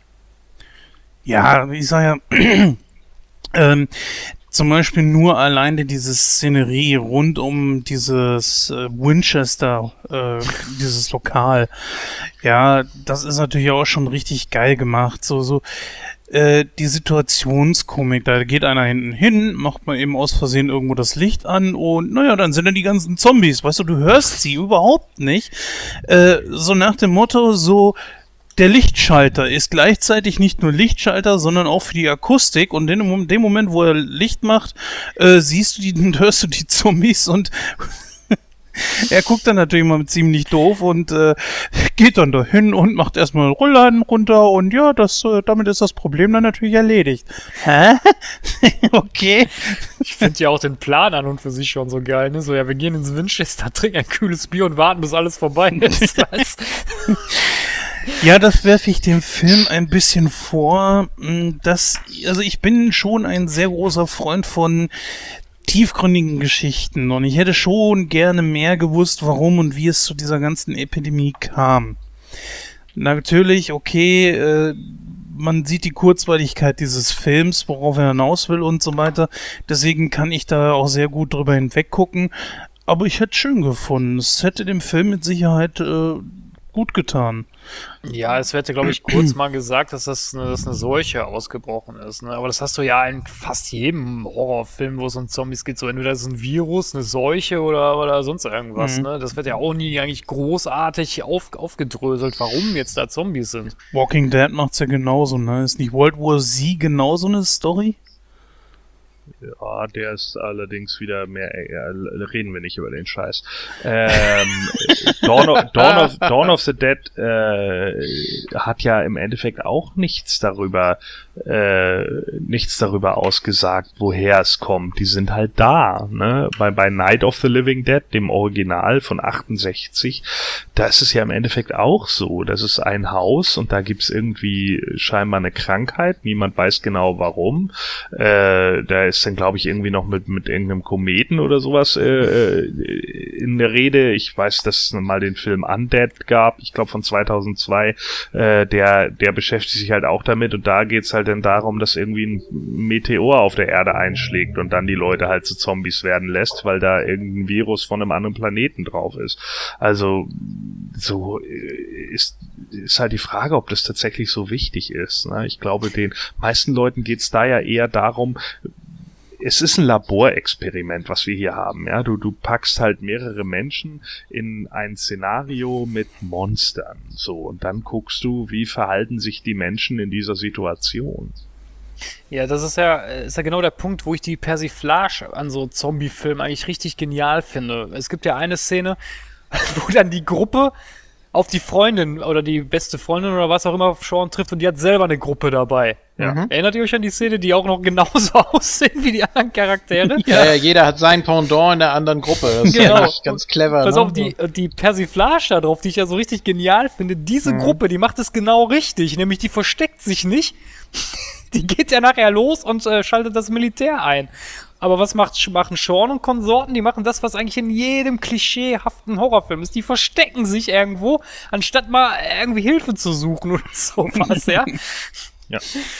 Naja, und äh, das Witzige daran ist halt auch wieder äh, nicht nur Martin Freeman, der jetzt da irgendwie steht und sozusagen das Pendant zu Sean ist, während ja Jessica Heinz irgendwie das Pendant zu Liz wäre. Äh, denn äh, Jessica Heinz, also die, die Anführerin der anderen Gruppe, ist witzigerweise die Mitbewohnerin von Sean, also von Tim aus Spaced. Ne? Die, Okay. de, also die beiden, äh, die beiden Anführer sozusagen von den Gruppen sind die beiden Hauptfiguren in Spaced.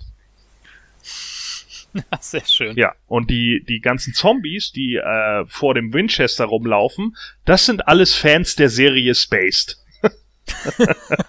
Echt ja, jetzt? ja, die wurden per, per Casting über deren damalige Webseite, das war ja irgendwann 2002, 2003, da hatten die ja so eine Webseite für Space, das war ja alles noch, da gab es ja noch kein YouTube und was, und da hatten sie da einen Aufruf gestartet, wer Fan der Serie ist, der möge bitte kommen, weil sie ein Projekt haben, in dem sie Zombies benötigen. Und dann haben sich wohl so und so viele gemeldet. Und je mehr sich gemeldet haben, desto mehr Leute konnten sie halt auf die Straße stellen. Sehr schön. Ja, auch zwei Leute von Coldplay, ne? Ja, Wurden genau. verzombiet. genau. Ja, großartig, eine super Info, das wusste ich noch gar nicht. ja, also wie gesagt, also von der Persiflage her finde ich den Film einfach nur top, also weil es einfach auch irgendwo durchdacht ist, ne? Weil es wirklich so die ganzen Zombie-Filme, so dieses Klischeehafte, was eigentlich jeder Arsch in, in irgendwelchen Horrorfilmen macht, ja, man rennt nicht weg oder man sucht sich Schutz, nein, oder Schutz sucht man zwar schon, aber dann an falschen Orten, nämlich da, wo man eigentlich gar nicht mehr wegkommt. Was ja hier auch der Fall ist. Ja, und vor allen Dingen, es sind ja auch, auch echt äh, äh, geile Witze drin. Ne? Also zum Beispiel hier der, der, äh, die Mutter heißt ja Barbara. Und äh, dann kommt halt, äh, irgendwann steht er ja am, am, am Telefon dann äh, und, und Simon Peck telefoniert dann mit ihr, also, also Sean telefoniert mit ihr und äh, Ed schreit dann von der Seite rein, We're coming to get you, Barbara! Ne? Also wir, wir holen dich, Barbara, oder irgendwie sowas Mm, genau. muss es wohl im Deutschen sein. Aber genau dieses Opening, We're coming to get you, Barbara, das, das ist halt äh, vom 1990er Night of the Living Dead, also vom Remake, ist das eben der Opener, wo, wo der Bruder sich über seine Schwester Barbara lustig macht, äh, als sie über den Friedhof gehen. We're co they're coming to get you, Barbara. Ja, und das sind halt alles so diese, diese Nerd-Gags, die sie dann halt einbauen für Leute, die halt auch die Originalfilme kennen. Und das ist halt schon ganz geil gemacht. Ne? Da wird halt schon auf viel geachtet. Ja, eine kleine Anmerkung noch, die man auf der DVD zum Beispiel sieht im Bonusmaterial. Es gibt eigentlich unterschiedliche Enden von dem Film. Oder beziehungsweise es gibt Enden, die nicht in dem Film verarbeitet wurden. Eine davon ist zum Beispiel, man weiß ja eigentlich gar nicht, was mit äh, Diana passi äh, Diane passiert ist, als sie, äh, als, äh, ich weiß gar nicht, als, ähm, äh, wie heißt der nochmal, David. David, als David, David von den Zombies da rausgerissen und zerrissen wurde, dann rennt ja die äh, Diane äh, mit der Axt los oder mit dem Baseballschläger, ich weiß es jetzt gar nicht mehr genau, und in die Zombie-Masse rein und dann erfährt man ja eigentlich gar nichts mehr über sie. Äh, auf der DVD ist so ein kleines Comic noch mit drauf und da erfährt man halt, was mit ihr passiert ist, nämlich, dass sie von den Zombies weggelaufen ist, äh, auf irgendeinen Baum geklettert und da halt verharrt hat, bis dann letztendlich alle Zombies vom Militär über den Haufen geschossen wurden. Ähm, Es gibt noch ein anderes Ende und zwar, ähm, das war das ursprüngliche Ende, was aber geändert wurde, nämlich äh, Ed sollte gar nicht selber zum Zombie werden. Er wird ja nachher gebissen und äh, mutiert ja selber zu einem Untoten. Äh, eigentlich war es so geplant, dass er sich unter der Treppe versteckt und äh, ja, letztendlich auch heil wieder aus der Nummer rauskommt. Ich fand aber das Ende, was sie hier gewählt haben, deutlich besser. Ja, es passt zum Film halt, ne? Da würde Ja, mich, auch, würd mich sogar nicht mal wundern, wenn Nick Cross da äh, die Idee zu hat. würde mich auch nicht wundern. Aber auch Vor ich so geil, ne? Er kommt da in diesen, Sch diesen Schrebergarten rein und dann kommt Ed sofort und will ihn natürlich beißen und er sagt nur, ah komm jetzt, lass den Scheiß. Und er hört dann auch direkt auf. Also, Äh, und kriegt das Pad in die Hand gedrückt. Ja, Ja. so, das, Das ist ist ja- echt geil. Das ist ja Das sowieso ist- so geil, ne? dass sie, dass sie nachher die Zombies irgendwie so als Hilfskräfte beschäftigen, die jetzt nachher noch überlebt haben. Ne? Ja. Im Das ist Supermarkt. Ja der, das, ist- das ist ja, das ist ja der Grundgedanke eigentlich die ganze Zeit über, ne? Das ist die die Pointe des ganzen Films, dass äh, kein großer Unterschied zwischen Anfang und Ende besteht. Ja. Ähm, man sieht das am Anfang auch immer sehr gut. Man weiß nicht genau, wann es losgeht. Äh, weil sich alle schon so, so verhalten wie Zombies, ne? schon die ganze Zeit über. Und äh, man sieht das ja auch sehr schön, als äh, Sean da das Eis holen geht. Er geht da über die Straße, um ihn rum nur Zombies, nimmt er natürlich nicht wahr, weil die sich immer schon so verhalten haben. Legt er das Geld hin, geht wieder zurück und so. Und äh, es ist kein großer Unterschied. Auch äh, Ed ändert sich ja eigentlich überhaupt nicht. Er sitzt nach wie vor da und zockt. Also von daher, das, es ist alles so geblieben, wie es war. Und das ist, äh, das ist, das ist eben der Gag daran. Oder als äh, Philipp sich da im Laden umdreht. Er guckt ja erst da irgendwie so an die Wand oder aus dem Fenster und dann dreht er sich ja um zu schauen und man denkt eigentlich bei jedem Moment, oh, jetzt geht's aber los. Und dann, nee, ist doch ein normaler Mensch. Die sind Ja, da, stimmt. die sind da eben so, ne? Und äh, die Szene gibt's ja etliche Male da. Das ist natürlich immer schön gemacht. Ja, vor allen Dingen, es ist halt eigentlich auch so witzig, dann mal zu sehen, so, okay, äh, jetzt schaltet sich das Militär ein und dann wird das alles über den Haufen geballert, ne? Und dann wird es in den News als Z-Day verkauft, ne? Ja. So, was, was ist passiert an Z-Day so? Und jetzt geht halt das, das ist halt einfach was, was bei diesen meisten Zombie-Filmen halt auch fehlt. Also, äh, da muss man halt ganz einfach sagen, so Dawn of the Dead endet halt mit diesem Open Shot, ne? Dass sie mit dem Hubschrauber da, die zwei letzten oder drei letzten Überlebenden oder was, die, die dann irgendwie vom, vom, vom Dach des, des Kaufhauses da wegfliegen und äh, bei Day of the Dead entkommen sie denn ja auch irgendwie nur so und da, das, das ist halt immer so genau der Punkt. Äh, es wird halt eigentlich bei diesen ganzen Zombie-Filmen immer so ein Open End gelassen, ne? dass noch einmal so ein Blick über die Welt und oh mein Gott, überall Untote und bla.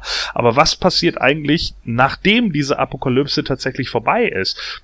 Das behandelt eigentlich so gut wie kein Film. Äh, Also mir fällt zumindest keiner ein, vielleicht wisst ihr ja ein, äh, aber mir fällt keiner ein und das ist halt so im Endeffekt das erste Mal, dass dann da so wirklich drüber hinweggegangen wird und dann, ja, wir müssen jetzt damit leben, ne? Einige sind jetzt halt Zombies.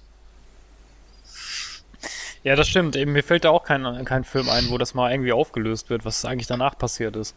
Das Ja gut, es gibt, es gibt Pausen, ne? Also ähm, bei den beiden 28 Days Later beziehungsweise 28 Weeks Later, äh, da gibt's ja schon eine zeitliche Lücke irgendwo.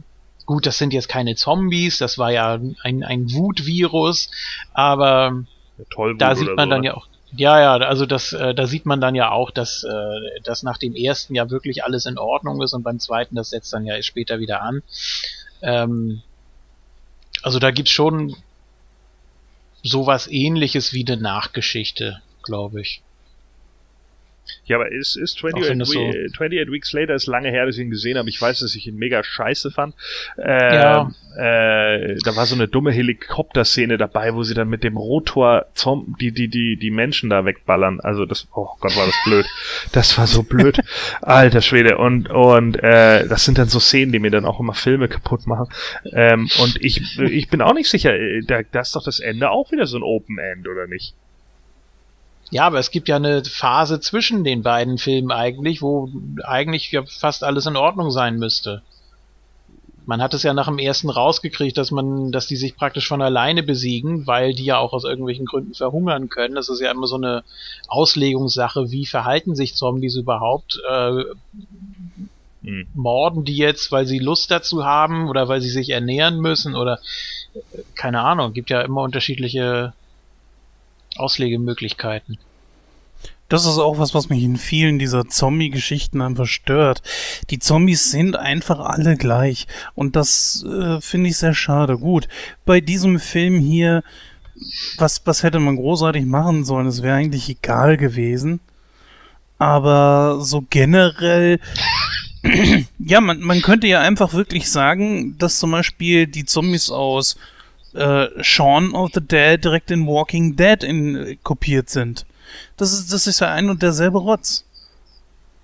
Die sind mir einfach. Naja, Äh? die, die, hab, habt ihr die Zwillinge gesehen da zum Schluss? da war ja irgendwie, da waren ja irgendwie zwei, die komplett gleich aussahen und da, da hat man auch äh, etwas länger die Kamera dann drauf gehalten. Ich weiß nicht, ob das bekannte Schauspieler waren, aber es sah witzig aus. Ja gut, aber andererseits ist dann auch wieder die Frage, was willst du bei Zombies schon großartig anders machen? Ne? Also ich meine, äh, ein Zombie besticht nun mal eben dadurch, dass er hirntot ist und da kannst du dann nicht irgendwie ihm eine Charakterwendung geben wie bei Vampiren, die natürlich dann durch ihren persönlichen persönliches Charisma oder sowas glänzen können. Das funktioniert bei Zombies eher selten, äh, außer vielleicht in diesem, wie hieß der? Äh, Cold Heart oder wie hieß der? Den habe ich mal vor ein paar Jahren gesehen, wo es um diesen Zombie geht, der plötzlich noch nachdenken kann. War auch so eine Comedy, Liebes, Horror-Liebes-Comedy. Du meinst aber nicht Warm Bodies, oder? Warm Bodies, genau, so hieß er. Ja? Das war's. Ja, ja, genau, der. Okay. Ne, da, da, der hat doch immer eine Stimme noch im Kopf. So, er kann zwar nicht mehr reden, aber sein, seine narrative Stimme sozusagen kommentiert halt den gesamten Film. Äh, der war ja auch so lala, ne? Also pff, da sind so ein paar Gags drin, die sind ganz gut und dann sind wieder so andere Sachen, wo man sich dann denkt, oh, naja, gut, okay. Äh, aber viel mehr kannst du denn damit einfach auch nicht machen, ne? Das ist nun mal eben, was es ist. So ein Zombie ist halt ein Zombie, also. Ja, das ist ja auch das, was Sean mehr oder weniger sagt nachher, als er die Zombies weglocken will.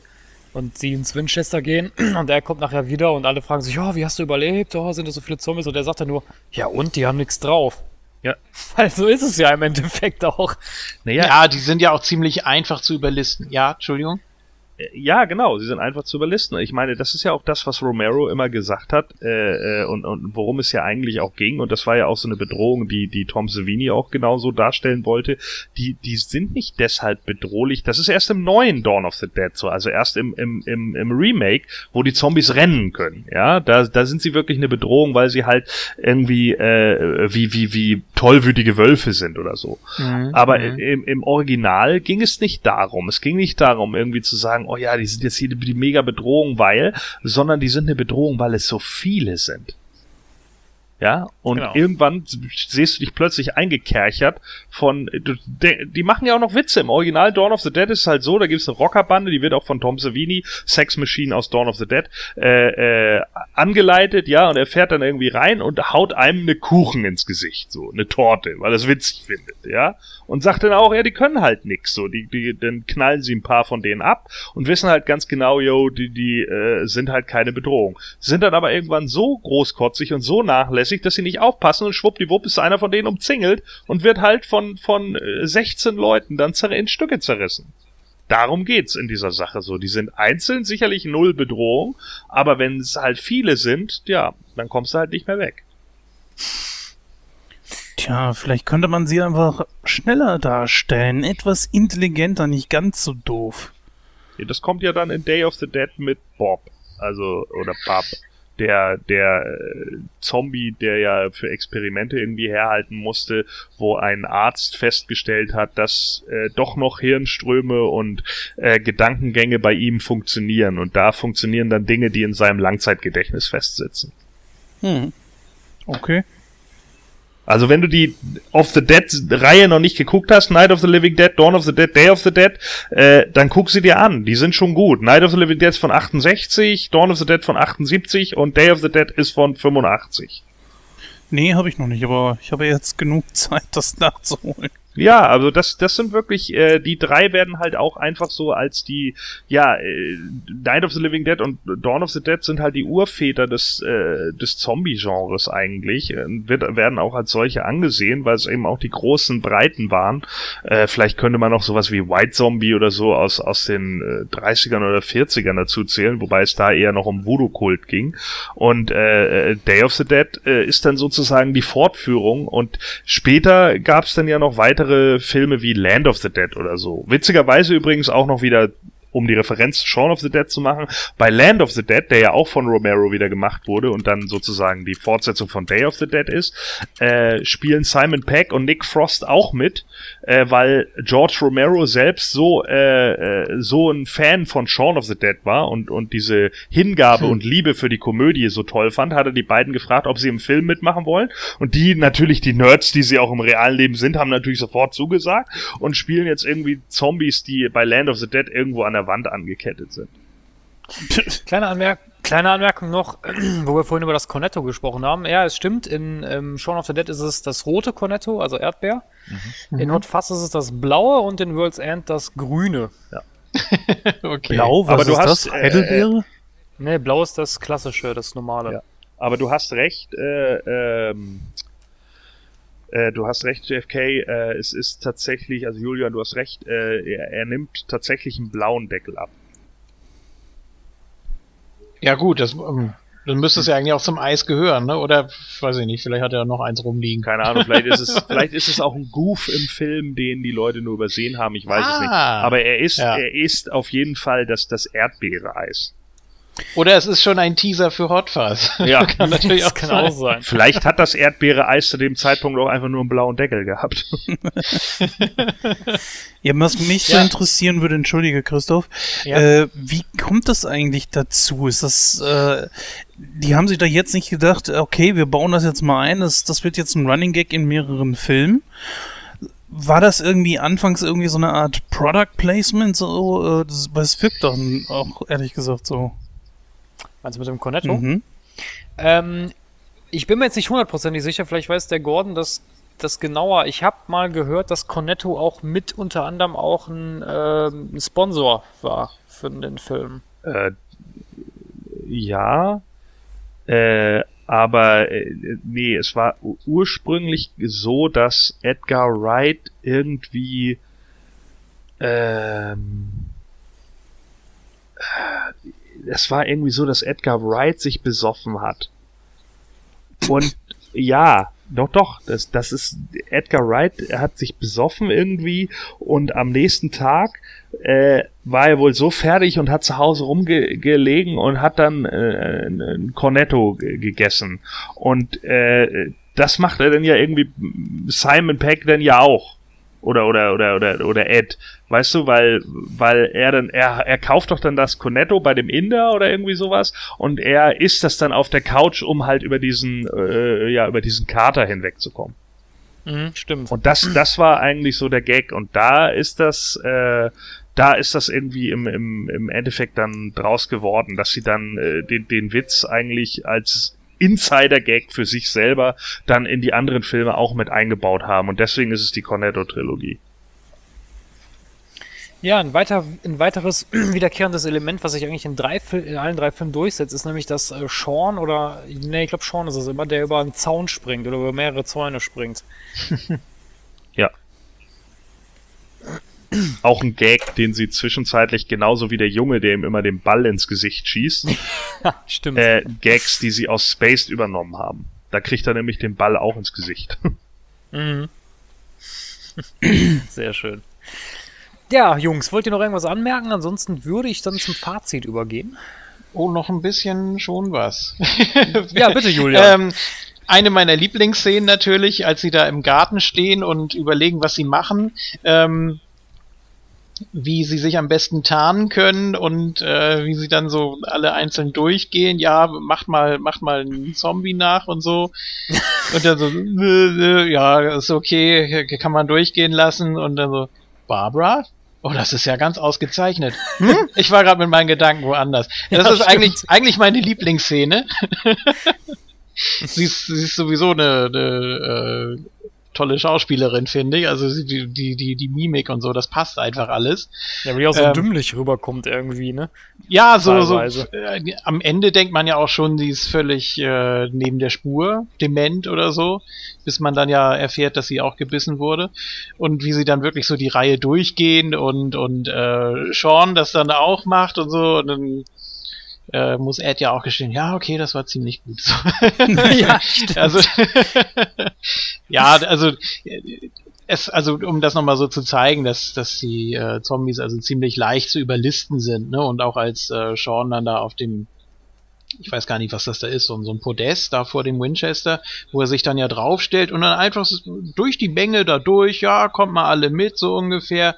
Also, ähm, wenn man ein bisschen beherzter zur Sache geht, dann sind die wohl ziemlich leicht auszutricksen. Umso unverständlicher ist natürlich, warum, ähm, warum da so viele noch mit Probleme haben und doch noch so viele Opfer von denen werden. Aber ich dachte äh, noch mal so kurz als Frage in die Runde. Ist es für euch sinnvoll, äh, davon so eine, so eine Persiflage, so eine Parodie zu machen? Denn ich weiß ja nicht, ob sich das Zombie-Genre mal selbst wirklich so ernst genommen hat. Oder mh, ja, also ein guter Vergleich wäre wahrscheinlich äh, die, die Scream-Filme, worauf es dann ja Scary Movie gab, obwohl ja die Scream-Filme eigentlich auch schon eine Parodie waren oder eine, eine Persiflage oder sich selbst auch nicht so ernst genommen haben, auch schon Klischees verarbeitet haben. Ist das, ist das für euch sinnvoll, zu einer, ja, zu so einem, zu so einem äh, Genre nochmal eine extra Parodie zu machen? Oder ich finde, ein Versuch ist es wert, um einfach mal zu sehen, was unten bei rauskommt. Ja, wenn die Fallhöhe nicht so groß ist, sprich, sie jetzt nicht so viel Geld da rein investiert haben, dass im Punkto eines Flops sie pleite gehen. Ja, warum nicht? Puh, also ich sag mal, Zombies an sich finde ich auch ziemlich langweilig irgendwo. Zombies genießen ja irgendwie eine richtig große Beliebtheit, glaube ich. Äh, es ist jetzt nicht so, dass ich gähne, wenn ich The Walking Dead gucke oder so, aber äh, es gibt einfach interessantere Monster als wie jetzt Zombies. Hm. Ich glaube, das Interessanteste bei der Geschichte ist einfach so die Geschichte, die drumherum gestrickt wird. Auch in puncto einer Persiflage. Und hier, ähm, das finde ich ganz gut, dass du es angesprochen hast. Ich wollte es selber noch ansprechen. Ich werde es jetzt hier einfach mal mit reinhauen.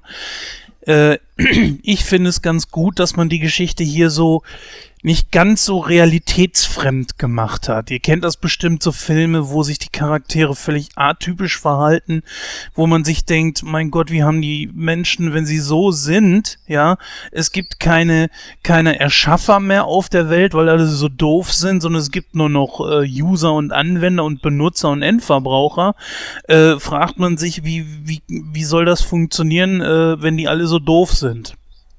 In diesem Film hier ist es eine sehr gute Mischung aus, naja, ist halt mein Leben und äh, jetzt sind Zombies da, jetzt ist es mir scheißegal und das ist eben so, beziehungsweise ähm, hat man zum Beispiel so mit diesem Element von Liz und Sean, dieser ganzen Thematik um deren Beziehung, da hat man schon etwas geschaffen, so, okay, es ist ihm halt eben nicht scheißegal. Oder halt eben auch, und das finde ich eine sehr starke Szene, wo plötzlich die Mutter da ihren Arm zeigt und Sean dann ja gezwungen ist, äh, theoretisch sie zu töten. Und es einfach nicht hinkriegt, aus emotionalen Gründen. Und das finde ich gut, aus dem einfachen Grund heraus, wenn denen alles scheißegal ist, dann ist es Überklamauk und das ist so eine Situation, beziehungsweise so eine, so eine Art Genre, das mag ich nicht so sehr. Ich hab fertig. Mhm. Ja, also ich muss, ich kann mich da nur anschließen. Also ich, ich finde schon, dass das, also der Film hat auf jeden Fall seine Berechtigung, weil, ja, wie soll ich mich ausdrücken? Ich meine, klar, die meisten Horrorfilme nehmen sich vielleicht auch selber nicht so ernst. Das mag wohl Eben, so sein. Ja. Das mag wohl so sein, aber nichtsdestotrotz nehmen sie sich jetzt aber ernster als Shaun of the Dead, weil Shaun of the Dead ist ja nun wirklich eine reine Persiflage, ja. Da geht es ja wirklich nur um den Humor und nicht darum, auch irgendwie irgendwelche Gore- oder Splatter-Effekte zu zeigen, ne? Wobei die Masken aber wirklich gut gemacht sind, ne? Und man hat sich auch sehr damit zurückgehalten, so völlig überflüssig Blut hin und her spritzen zu sehen und so weiter. Und die Szenen, die reingepackt wurden, ja, es gibt ja wirklich dann en masse. Und äh, nee, also, naja, wie dem auch sei, also ich finde, es ist eine sehr gute Mischung. Äh, mir, wie gesagt, mir hat die Szenerie rund um die Mutter sehr gut gefallen.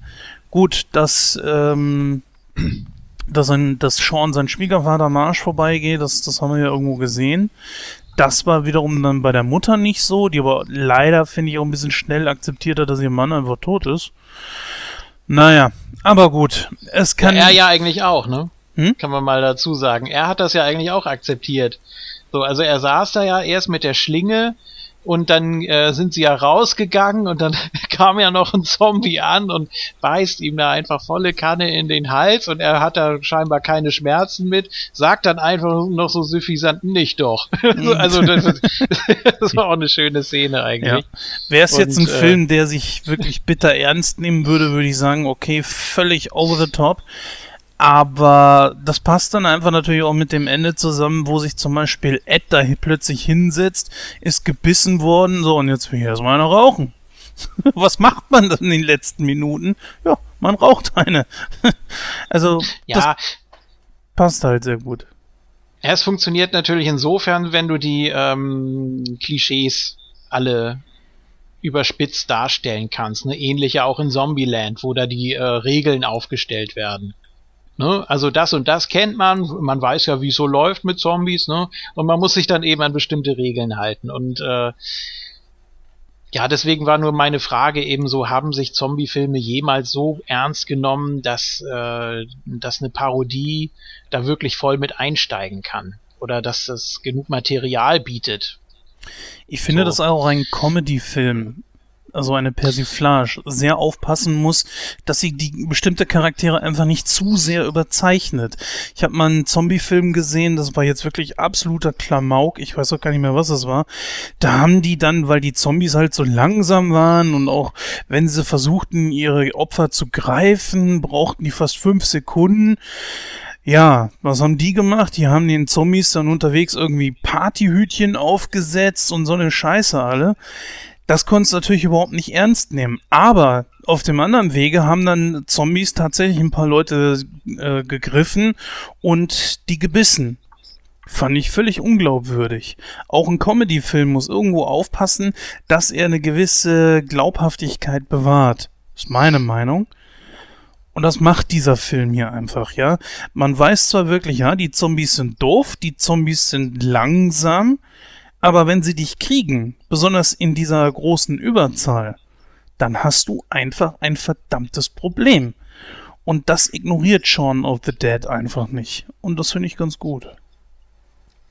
Ja, soweit dann unsere Diskussion zu Shaun of the Dead. Bleibt eigentlich nur noch das Fazit und da übergebe ich dann direkt erstmal das Wort an den Gordon. Gordon. Ja, also äh, man muss ja auch äh, Shaun of the Dead wieder für das sehen, was es im Endeffekt ist. Ne? Und es ist eine Persiflage aus Horror-Zombie-Genre und das ist in meinen Augen einfach gut gelungen. Das, das kriegt er ganz gut hin. Es gibt natürlich schon so ein paar Szenen, wo dann vielleicht auch Leute wieder schlucken müssen, weil es dann wieder in den ernsten Bereich geht und manchmal ist es halt schon heftigster Klamauk und dann ist es wieder so ein bisschen zynisch, sarkastischer Humor und dann ist es halt doch wieder ein bisschen ernstere Sachen und keine Ahnung, ja. Und das, ich finde, die Gratwanderung kriegt er eigentlich ganz gut hin. Ähm, funktioniert eigentlich auch so. Das Einzige, was man jetzt eben machen könnte, ist, dass man ihn mit, mit den anderen Lieblingscomedies, die man so hat, irgendwie vergleichen würde. Ähm, und da kommt er für mich jetzt nicht so an die ganz harten Klassiker wie, keine Ahnung, die nackte Kanone oder so ran. Äh, ich finde ihn aber trotzdem sehr gut. Ich denke, dass Simon Peck da ein sehr ordentliches Werk abgeliefert hat äh, für das, was er ist. Und ich kann schon verstehen, dass auch ein George A. Romero einfach sagt, ja, du, du hast den Stil der Horrorfilme äh, erkannt und kannst trotzdem da einen sehr humoristischen Unterton runterlegen und das macht er einfach top. Und deswegen würde ich sagen, ich gebe dem Film schon so 87 Prozent. Julian, wie ist es bei dir?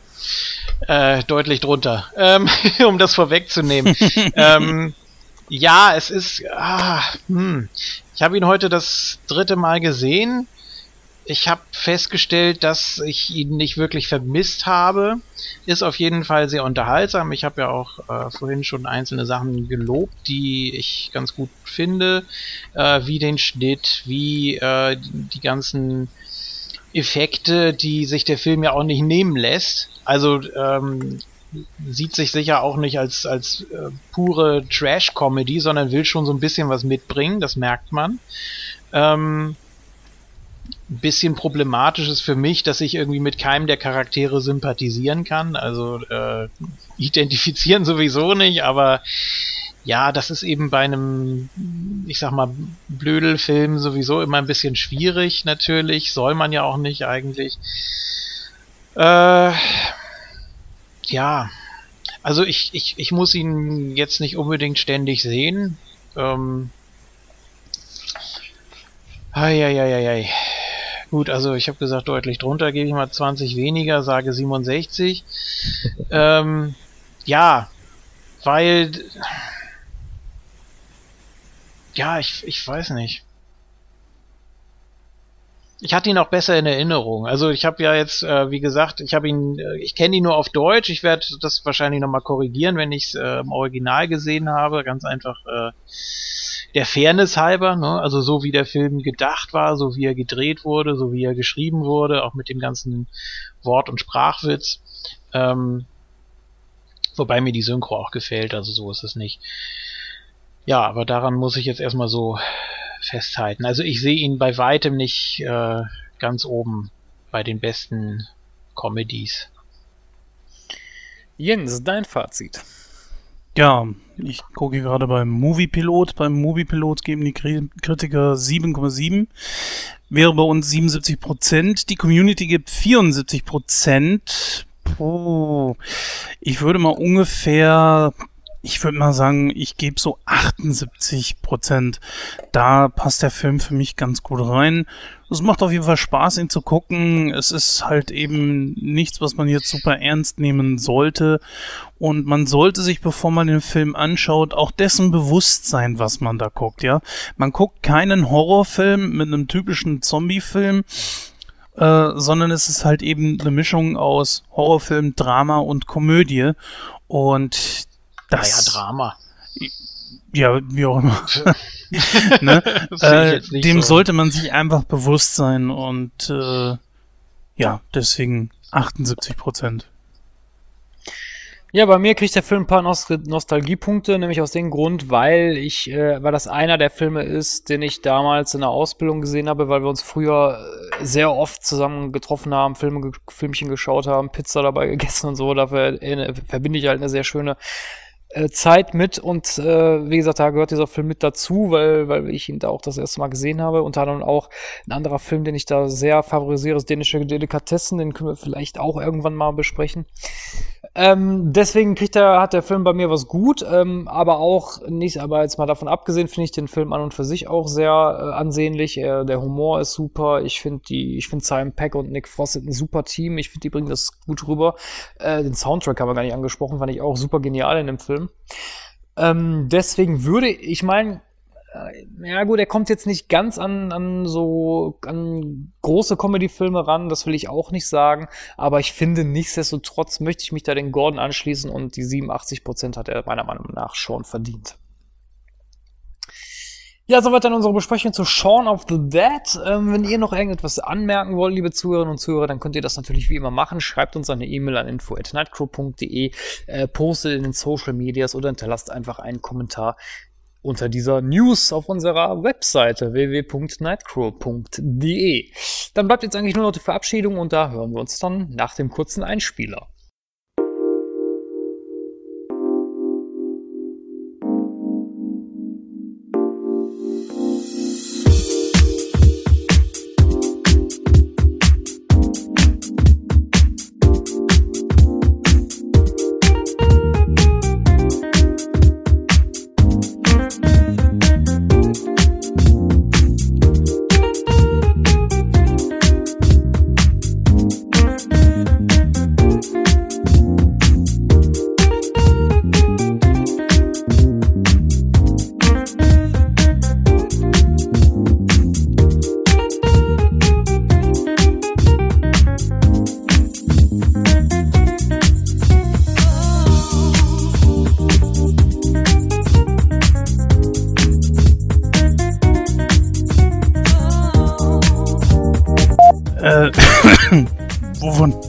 Frost meinst du oder was?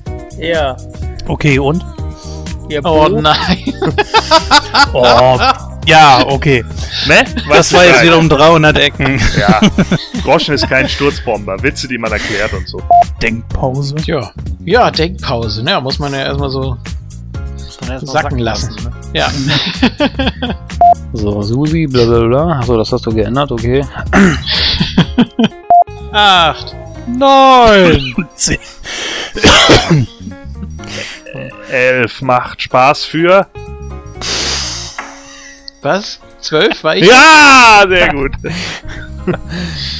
Wunderbar. So.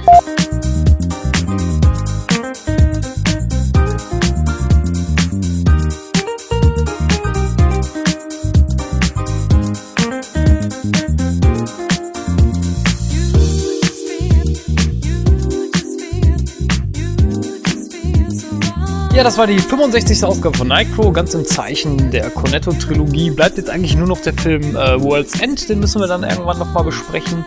Ähm, das werden wir bestimmt in naher Zukunft dann auch machen. Und ja, an dieser Stelle möchte ich dann einfach nur sagen, ich wünsche euch äh, noch einen schönen Tag, einen schönen Abend oder eine gute Nacht, je nachdem, wann ihr diesen Podcast hört. Und dann hören wir uns dann wieder in Ausgabe 66. Bis dann. Ja, Ausgabe 65. Äh, Wir beschließen diese Ausgabe heute. Mit 65 gehen wir aber noch nicht in Rente und Chris hat's gesagt, es wird eine nächste Ausgabe geben. Ich glaube, wir wissen noch gar nicht, was wir da machen wollen und naja, vielleicht können wir den Julian ja auch wieder verpflichten. Wird der eigentlich noch gefragt? Eigentlich nicht, Nee, oder? der wird, der wird nicht mehr gefragt, der ist einfach Ja. da. Der hat einfach, der hat einfach da zu sein. Ich habe bei Skype zu sein, an einem bestimmten Tag, zu einer bestimmten Uhrzeit. Richtig, ganz genau. ja, ähm, ihr hört schon, meine Stimme macht ein bisschen schlapp, deswegen halte ich mich, äh, deswegen halte ich mich jetzt auch äh, ziemlich kurz und sage Tschüss, bis dann, geht viel ins Kino und hinterlasst einfach ein Feedback. Adieu. Ich glaube, Gordon will seinen Abschluss-Gag äh, Gag wiederbringen. Ne? Soll ich mich mal verabschieden? Mach das bitte. Gut, okay. ja, danke für die erneute Einladung. War äh, sehr interessant, sehr aufschlussreich, wie immer sehr unterhaltsam und lustig mit euch. Ähm, es ging mal gar nicht um Zeitreisen. Was war denn heute los eigentlich? das ist eine ganz, äh, ganz, ganz ungewohnt irgendwie. Ähm, Nein, ich fand's gut, mal einen anderen Film zu besprechen, den ich jetzt noch nicht so oft gesehen habe, wo ich jetzt auch nicht so der große Fan von war, aber hat trotzdem natürlich Spaß gemacht. Das ist ja die Hauptsache. Ja, und dann überlasse ich jetzt Gordon das Schlusswort und äh, ja, ein Zitat müssen wir auch noch mal bringen aus dem Film, glaube ich. Jens, du hast da was Rotes. Ähm Ja, und ansonsten, für die, die sich äh, für Wrestling interessieren, moontalk.net, moonsault.de, alles mal regelmäßig abchecken, wie man so schön sagt. Tschüss. Ja, äh, ich will euch heute, weil ich vorhin noch kurz mal aus dem Podcast raus war und ich hatte irgendwie so einen ganz merkwürdigen Gedankengang äh, und bin irgendwie von Shaun of the Dead auf die griechische Odyssee gekommen. Und ich will euch heute mal einen kurzen Einblick in mein Gehirn geben, wie, wie das tatsächlich vonstatten ging. Ja, ich kam dann von Shaun of the Dead über Simon Pegg auf die Serie Simon and Simon. Und einer von den beiden Simons hat ja später die Serie Major Dad gespielt. Und Major Dad äh, hatte mich dann an Major Yates, den Billig-Wrestler aus der WWF, erinnert. Der hat wiederum von Doink the Clown mal aufs Maul bekommen. Kevin Nash hat in einem U-Shoot erzählt, dass sie Doink the Clown immer Krusty den Clown genannt haben, weil er sein Outfit nicht so häufig waschen konnte. Und Krusty der Clown wurde ja in der Folge vom Clown College von Homer nachgespielt. Und Homer ist ja die Deutung zu Homer aus der Odyssee, ja. Also nur um euch einmal kurz klar zu machen, wie mein Gehirn irgendwie läuft, wenn ich mal kurz zwei Minuten weg bin. Ansonsten, als Abschlusswitz, wie heißt der Bruder von Nick? Bo. Ach so, ja.